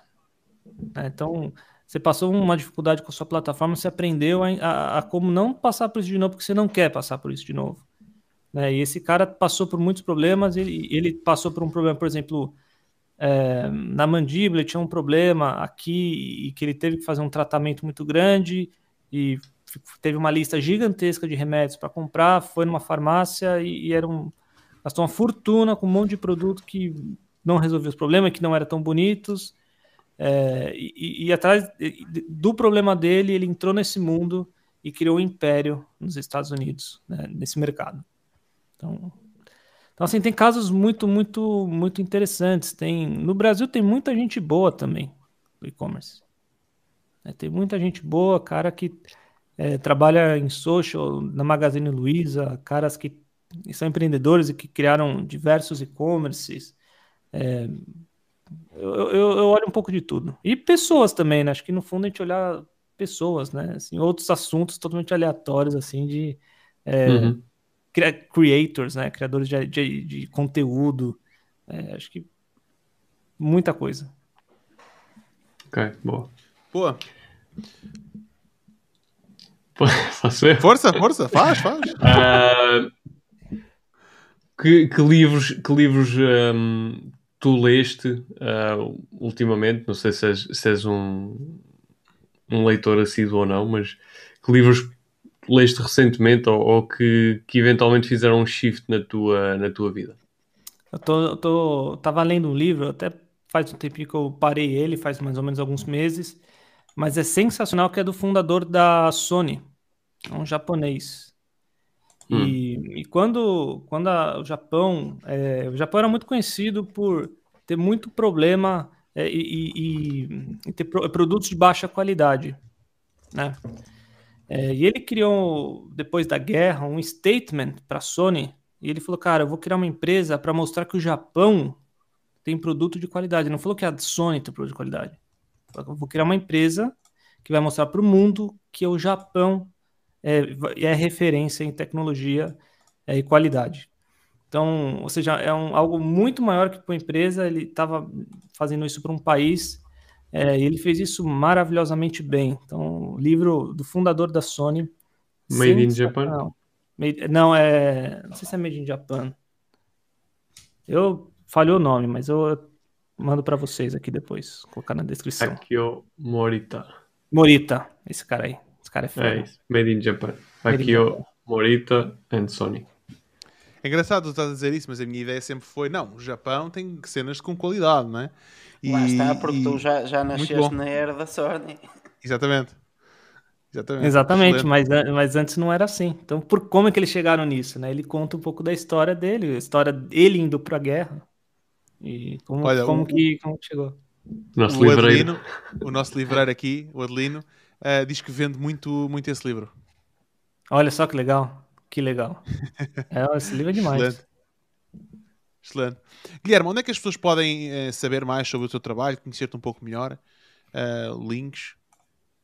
É, eu diria assim, segue aqui o Instagram, arroba Gui Andrada, underline. É, acho que ali eu, posto bastante, posso, vou começar a postar mais conteúdos agora. É, podem acessar também a divine.com, né, que é o nosso e-commerce para as marcas é, que a gente está trazendo aí do Brasil. E, e diversas outras operações que a gente está trazendo também. Vai a gente publicando ali dentro do Instagram mesmo. Sim, também tem o, o, o Cross Commerce, também era uma conta há pouco tempo, não foi? No Instagram. Temos também uma conta da Cross Commerce também, é, no Instagram. Então acho que ali a gente, a, a gente é muito dinâmico, né? Então acho que a conversa pelo Instagram é muito mais rápida, é muito mais humanizada. E então acho que faz mais sentido a gente ir postando as novidades por ali. Ok, pô. O Jorge ficou perplexo ali parado. Acho que parou, acho que parou. Eu, eu aproveito para te fazer, uh, se calhar, a nossa última questão, que é esta é do Jorge, mas pronto, ele, ele agora está um bocadinho parado. qual era, qual era a Aponta pergunta? para ele aqui, ó. Aponta para ele aqui. Ficou sem net. Não tem backup. Opa! Quem tem um, não tem nenhum. Pô, a sério. Bom, então o Jorge. Vou-te fazer, vou, vou-te fazer a última questão então. Ahm, e, e fechamos por aqui. Que é qual é a pergunta que devíamos ter feito e não fizemos? Porra, essa daí é... A gente ia ter que falar sobre, sobre o quê? Sobre música. Música. Sobre música. Aí Ok. a gente já ia entrar em outro assunto. Apaixonado por música. Toco guitarra, Ok. toco bateria, toco uma série de instrumentos. Adoro isso. Então, E né, a, gente teria, a gente teria mais três horas aqui falando Três sobre horas. música, rock, blues e, e muita coisa boa. E o Wesley Safadão, né? Conhece Safadão? Safadão, Safadão. Qual deles é. Qual é o hit do Wesley Safadão? Puta, tem tantas. A da Alex é dele, inclusive. Então acho que em homenagem. Ressaca da saudade aqui, ó. Não conheço. tá aí o Jorge, homem. essa é pra você, Ó, Jorge, Jorge. entraste para ouvir aí. Visualizei, mas não vou responder. Da minha boca não vai ouvir nada. Hum. Acho que o Jorge caralho, os isto. Já copyrights, pá. Os copyrights já vamos Pronto, parou. utilizar isto, pá. Não, olha, ahm, fiquei sem internet, olha, tive que ligar o hotspot, o backup. Vá lá, vá lá. vá lá. Tem um não tem nenhum, hein, Jorge? O quê? Olha, eu acho, eu quem acho que tem um, entretanto não fica- tem nenhum. ficou. Eu acho que entretanto ficou uma pergunta por fazer em live. Qual? Não é todos os dias que no marketing e cenas está um gajo da porta dos fundos. Pô, ó, teve, eh, te- tudo bem, no último Rock in Rio Lisboa, essa, essa história aqui eu não, acho que eu não contei para vocês, mas eu frequentei o camarote que o Brasil preparou para os brasileiros, né, VIPs, né, obviamente, não para mim, mas para artistas, e eu frequentei aquilo numa boa, entrava, saía, tá sem pulseira, não, depois põe a pulseira, não, entra aí e tal, conta uma piada. Brutal. O pro- Aí eu descobri uma coisa que é: o, pro... o problema não é entrar, o problema é sair. Porque na hora de sair o cara quer tirar uma foto, o cara quer conversar, quer um autógrafo, quer alguma coisa. E A Então, espera, a questão é co- como é que tu foste lá parar? Porque Eu ele é tenho- parecido com o Fábio Porchat. do- É, Eu é, sei, mas a questão é eu que. tenho, um- eu tenho um amigo que faz a produção musical do Palco Mundo do Rock in Rio. Ok, ok, ok. E esse ok. cara falou o seguinte: ó, eu te arrumo ingresso. Me deu um ingresso, eu entrei dentro. Mas quando você entra do Rock in Rio, o Rock in Rio é enorme, né? Então você Exato. Você tava as coisas lá dentro. É, e um amigo que eu tava na época falou: pô, eu, eu ele conseguiu um esquema para entrar lá. Eu falei: ah, beleza, eu vou lá, fico na porta, né? Vai que, né, sei lá, acontece alguma coisa. E nesse que eu tava lá parado, é, esse meu amigo que faz a produção, é, um dia antes a gente tinha saído com o pessoal do Porta dos Fundos mesmo, né? Com Patati, Ah. com o Grego. E, e eu tava junto com eles, e foi no Mercado da Ribeira, e foi na Rua Rosa, e foi dar uma volta e tal. Ai, caralho. Então, meio que ficou conhecido. É, e quando eu tava ali na porta, sozinho ali, eu- elas passaram, ah, tudo bem, isso aqui. Deu um oi, legal. E os caras olharam aquilo e falaram, ah, vocês estão meio que tão junto, né? Ele falou assim, você não vai entrar, não? Eu falei, vou, não, é que eu só tava aqui respirando um pouquinho, mas, pô, vou entrar, né? Boa ideia. Entrei. Depois disso, cara, acesso livre. Acesso livre, pulseira, cerveja, pão de queijo, de frente pro palco, assistindo o show do Queen, cara, foi uma das coisas mais incríveis que eu assisti. O problema foi no final que tinha. E, e, assim, foram dois finais de semana. No, e eram mesmo, eram mesmo seguranças que ficavam ali. E no último final de semana, eu tava lá também. é, na hora de ir embora, devia ter uns sete, oito seguranças fazendo já uma fila gigantesca. é, e eles debatendo entre, entre si. Falou, pô, é o Fábio Porchat. Não, não é, é, não é, é, não é. Um falando que era, outros falando que não era. Só tinhas que decorar uma anedota. Chegavas lá, contavas uma piada e ias embora. É só, olha, ó, eu saí de fininho, falei, pessoal, obrigado pelo É show, foi, demais, e... Pá, por acaso, por acaso, à conta de, eu, a semana passada encontrei um brasileiro que é super, super parecido com o professor da La Casa de Papel. Caramba. Mano, eu quando vi o gajo, não, não pode ser. E depois Começarem ele falou a falar espanhol brasileiro e eu, what? Hã? Tu não te dás bem à beira de celebridades, não? Começaste logo. Não, não, eu, eu encontrei, não, eu estou a dizer, encontrei não fisicamente, encontrei no, no- na net. Ah, pior, ainda foste lá fazer o, o fanboy. Não, não, não, não. Tem uma, tem uma empresa que é uma editora que é super conhecida no, no Brasil, que é a revista Pequenas Empresas, Grandes Negócios. E eu saí numa matéria agora lá, fizeram uma matéria com a gente, é, e tem a minha foto na matéria. E, e se você entrar dentro da matéria da revista, que tem, sei lá, milhões de seguidores, os comentários embaixo é nossa, deve estar difícil pro Porchat, hein? Tá agora empreendendo.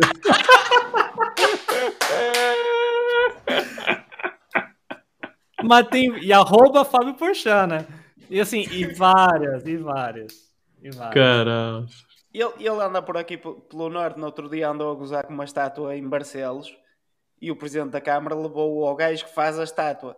Ah, e é? fez um vídeo lá com ele, pá, e ele todo sensibilizado a ver como é que se faz a- as estátuas e a dizer dou valor aqui às estátuas, mas aquela é feia para caralho. Mas é, mas é direto, assim. Agora, antigamente eu falava que eu não era. Agora o pessoal pergunta, você fala, ah, você é o-" Eu falei, sou, sou, sou eu, tal, e assim. Aí E sabes o que é que tens de tratamento- fazer, Guilherme? Decora uma piada e usas sempre essa piada. Então, mas é que as piadas dele é ruim. Tipo assim, sabe por que, que o índio faz assim pra ver longe? Não? Porque se fizer assim, ele não enxerga nada. Opa, Pronto? só isto. Já estás a trabalhar. Tá no mudo já. Olha, o Jorge vai. Estava estava a dizer que eh, isso é excelente, man. Tu contas essa piada, assinas Fábio Porchat, para aquela pessoa o resto da vida vai ficar, nossa, cara, conheci o Fábio Porchat, foi, bruto." foi tipo customer experience, sabe? para aquele cliente foi tipo, mudaste a tarde dele.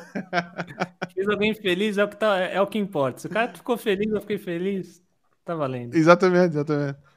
Bem, com esta história nós terminamos. Fá- ah, Fábio, agora.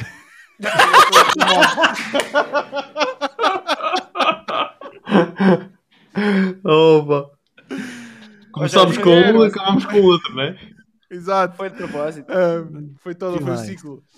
Não, mas com esta história excelente do, do Guilherme, terminamos. Olha, muito obrigado por teres vindo aqui a, estado connosco aqui no Martin Cenas, foi excelente e aprendemos imenso. Espero que a malta que esteja aí a ver, ainda temos aqui pessoas a ver, uh, por incrível que pareça. A gente fica sempre paros, né? 3 horas de live e as pessoas ainda estão aí.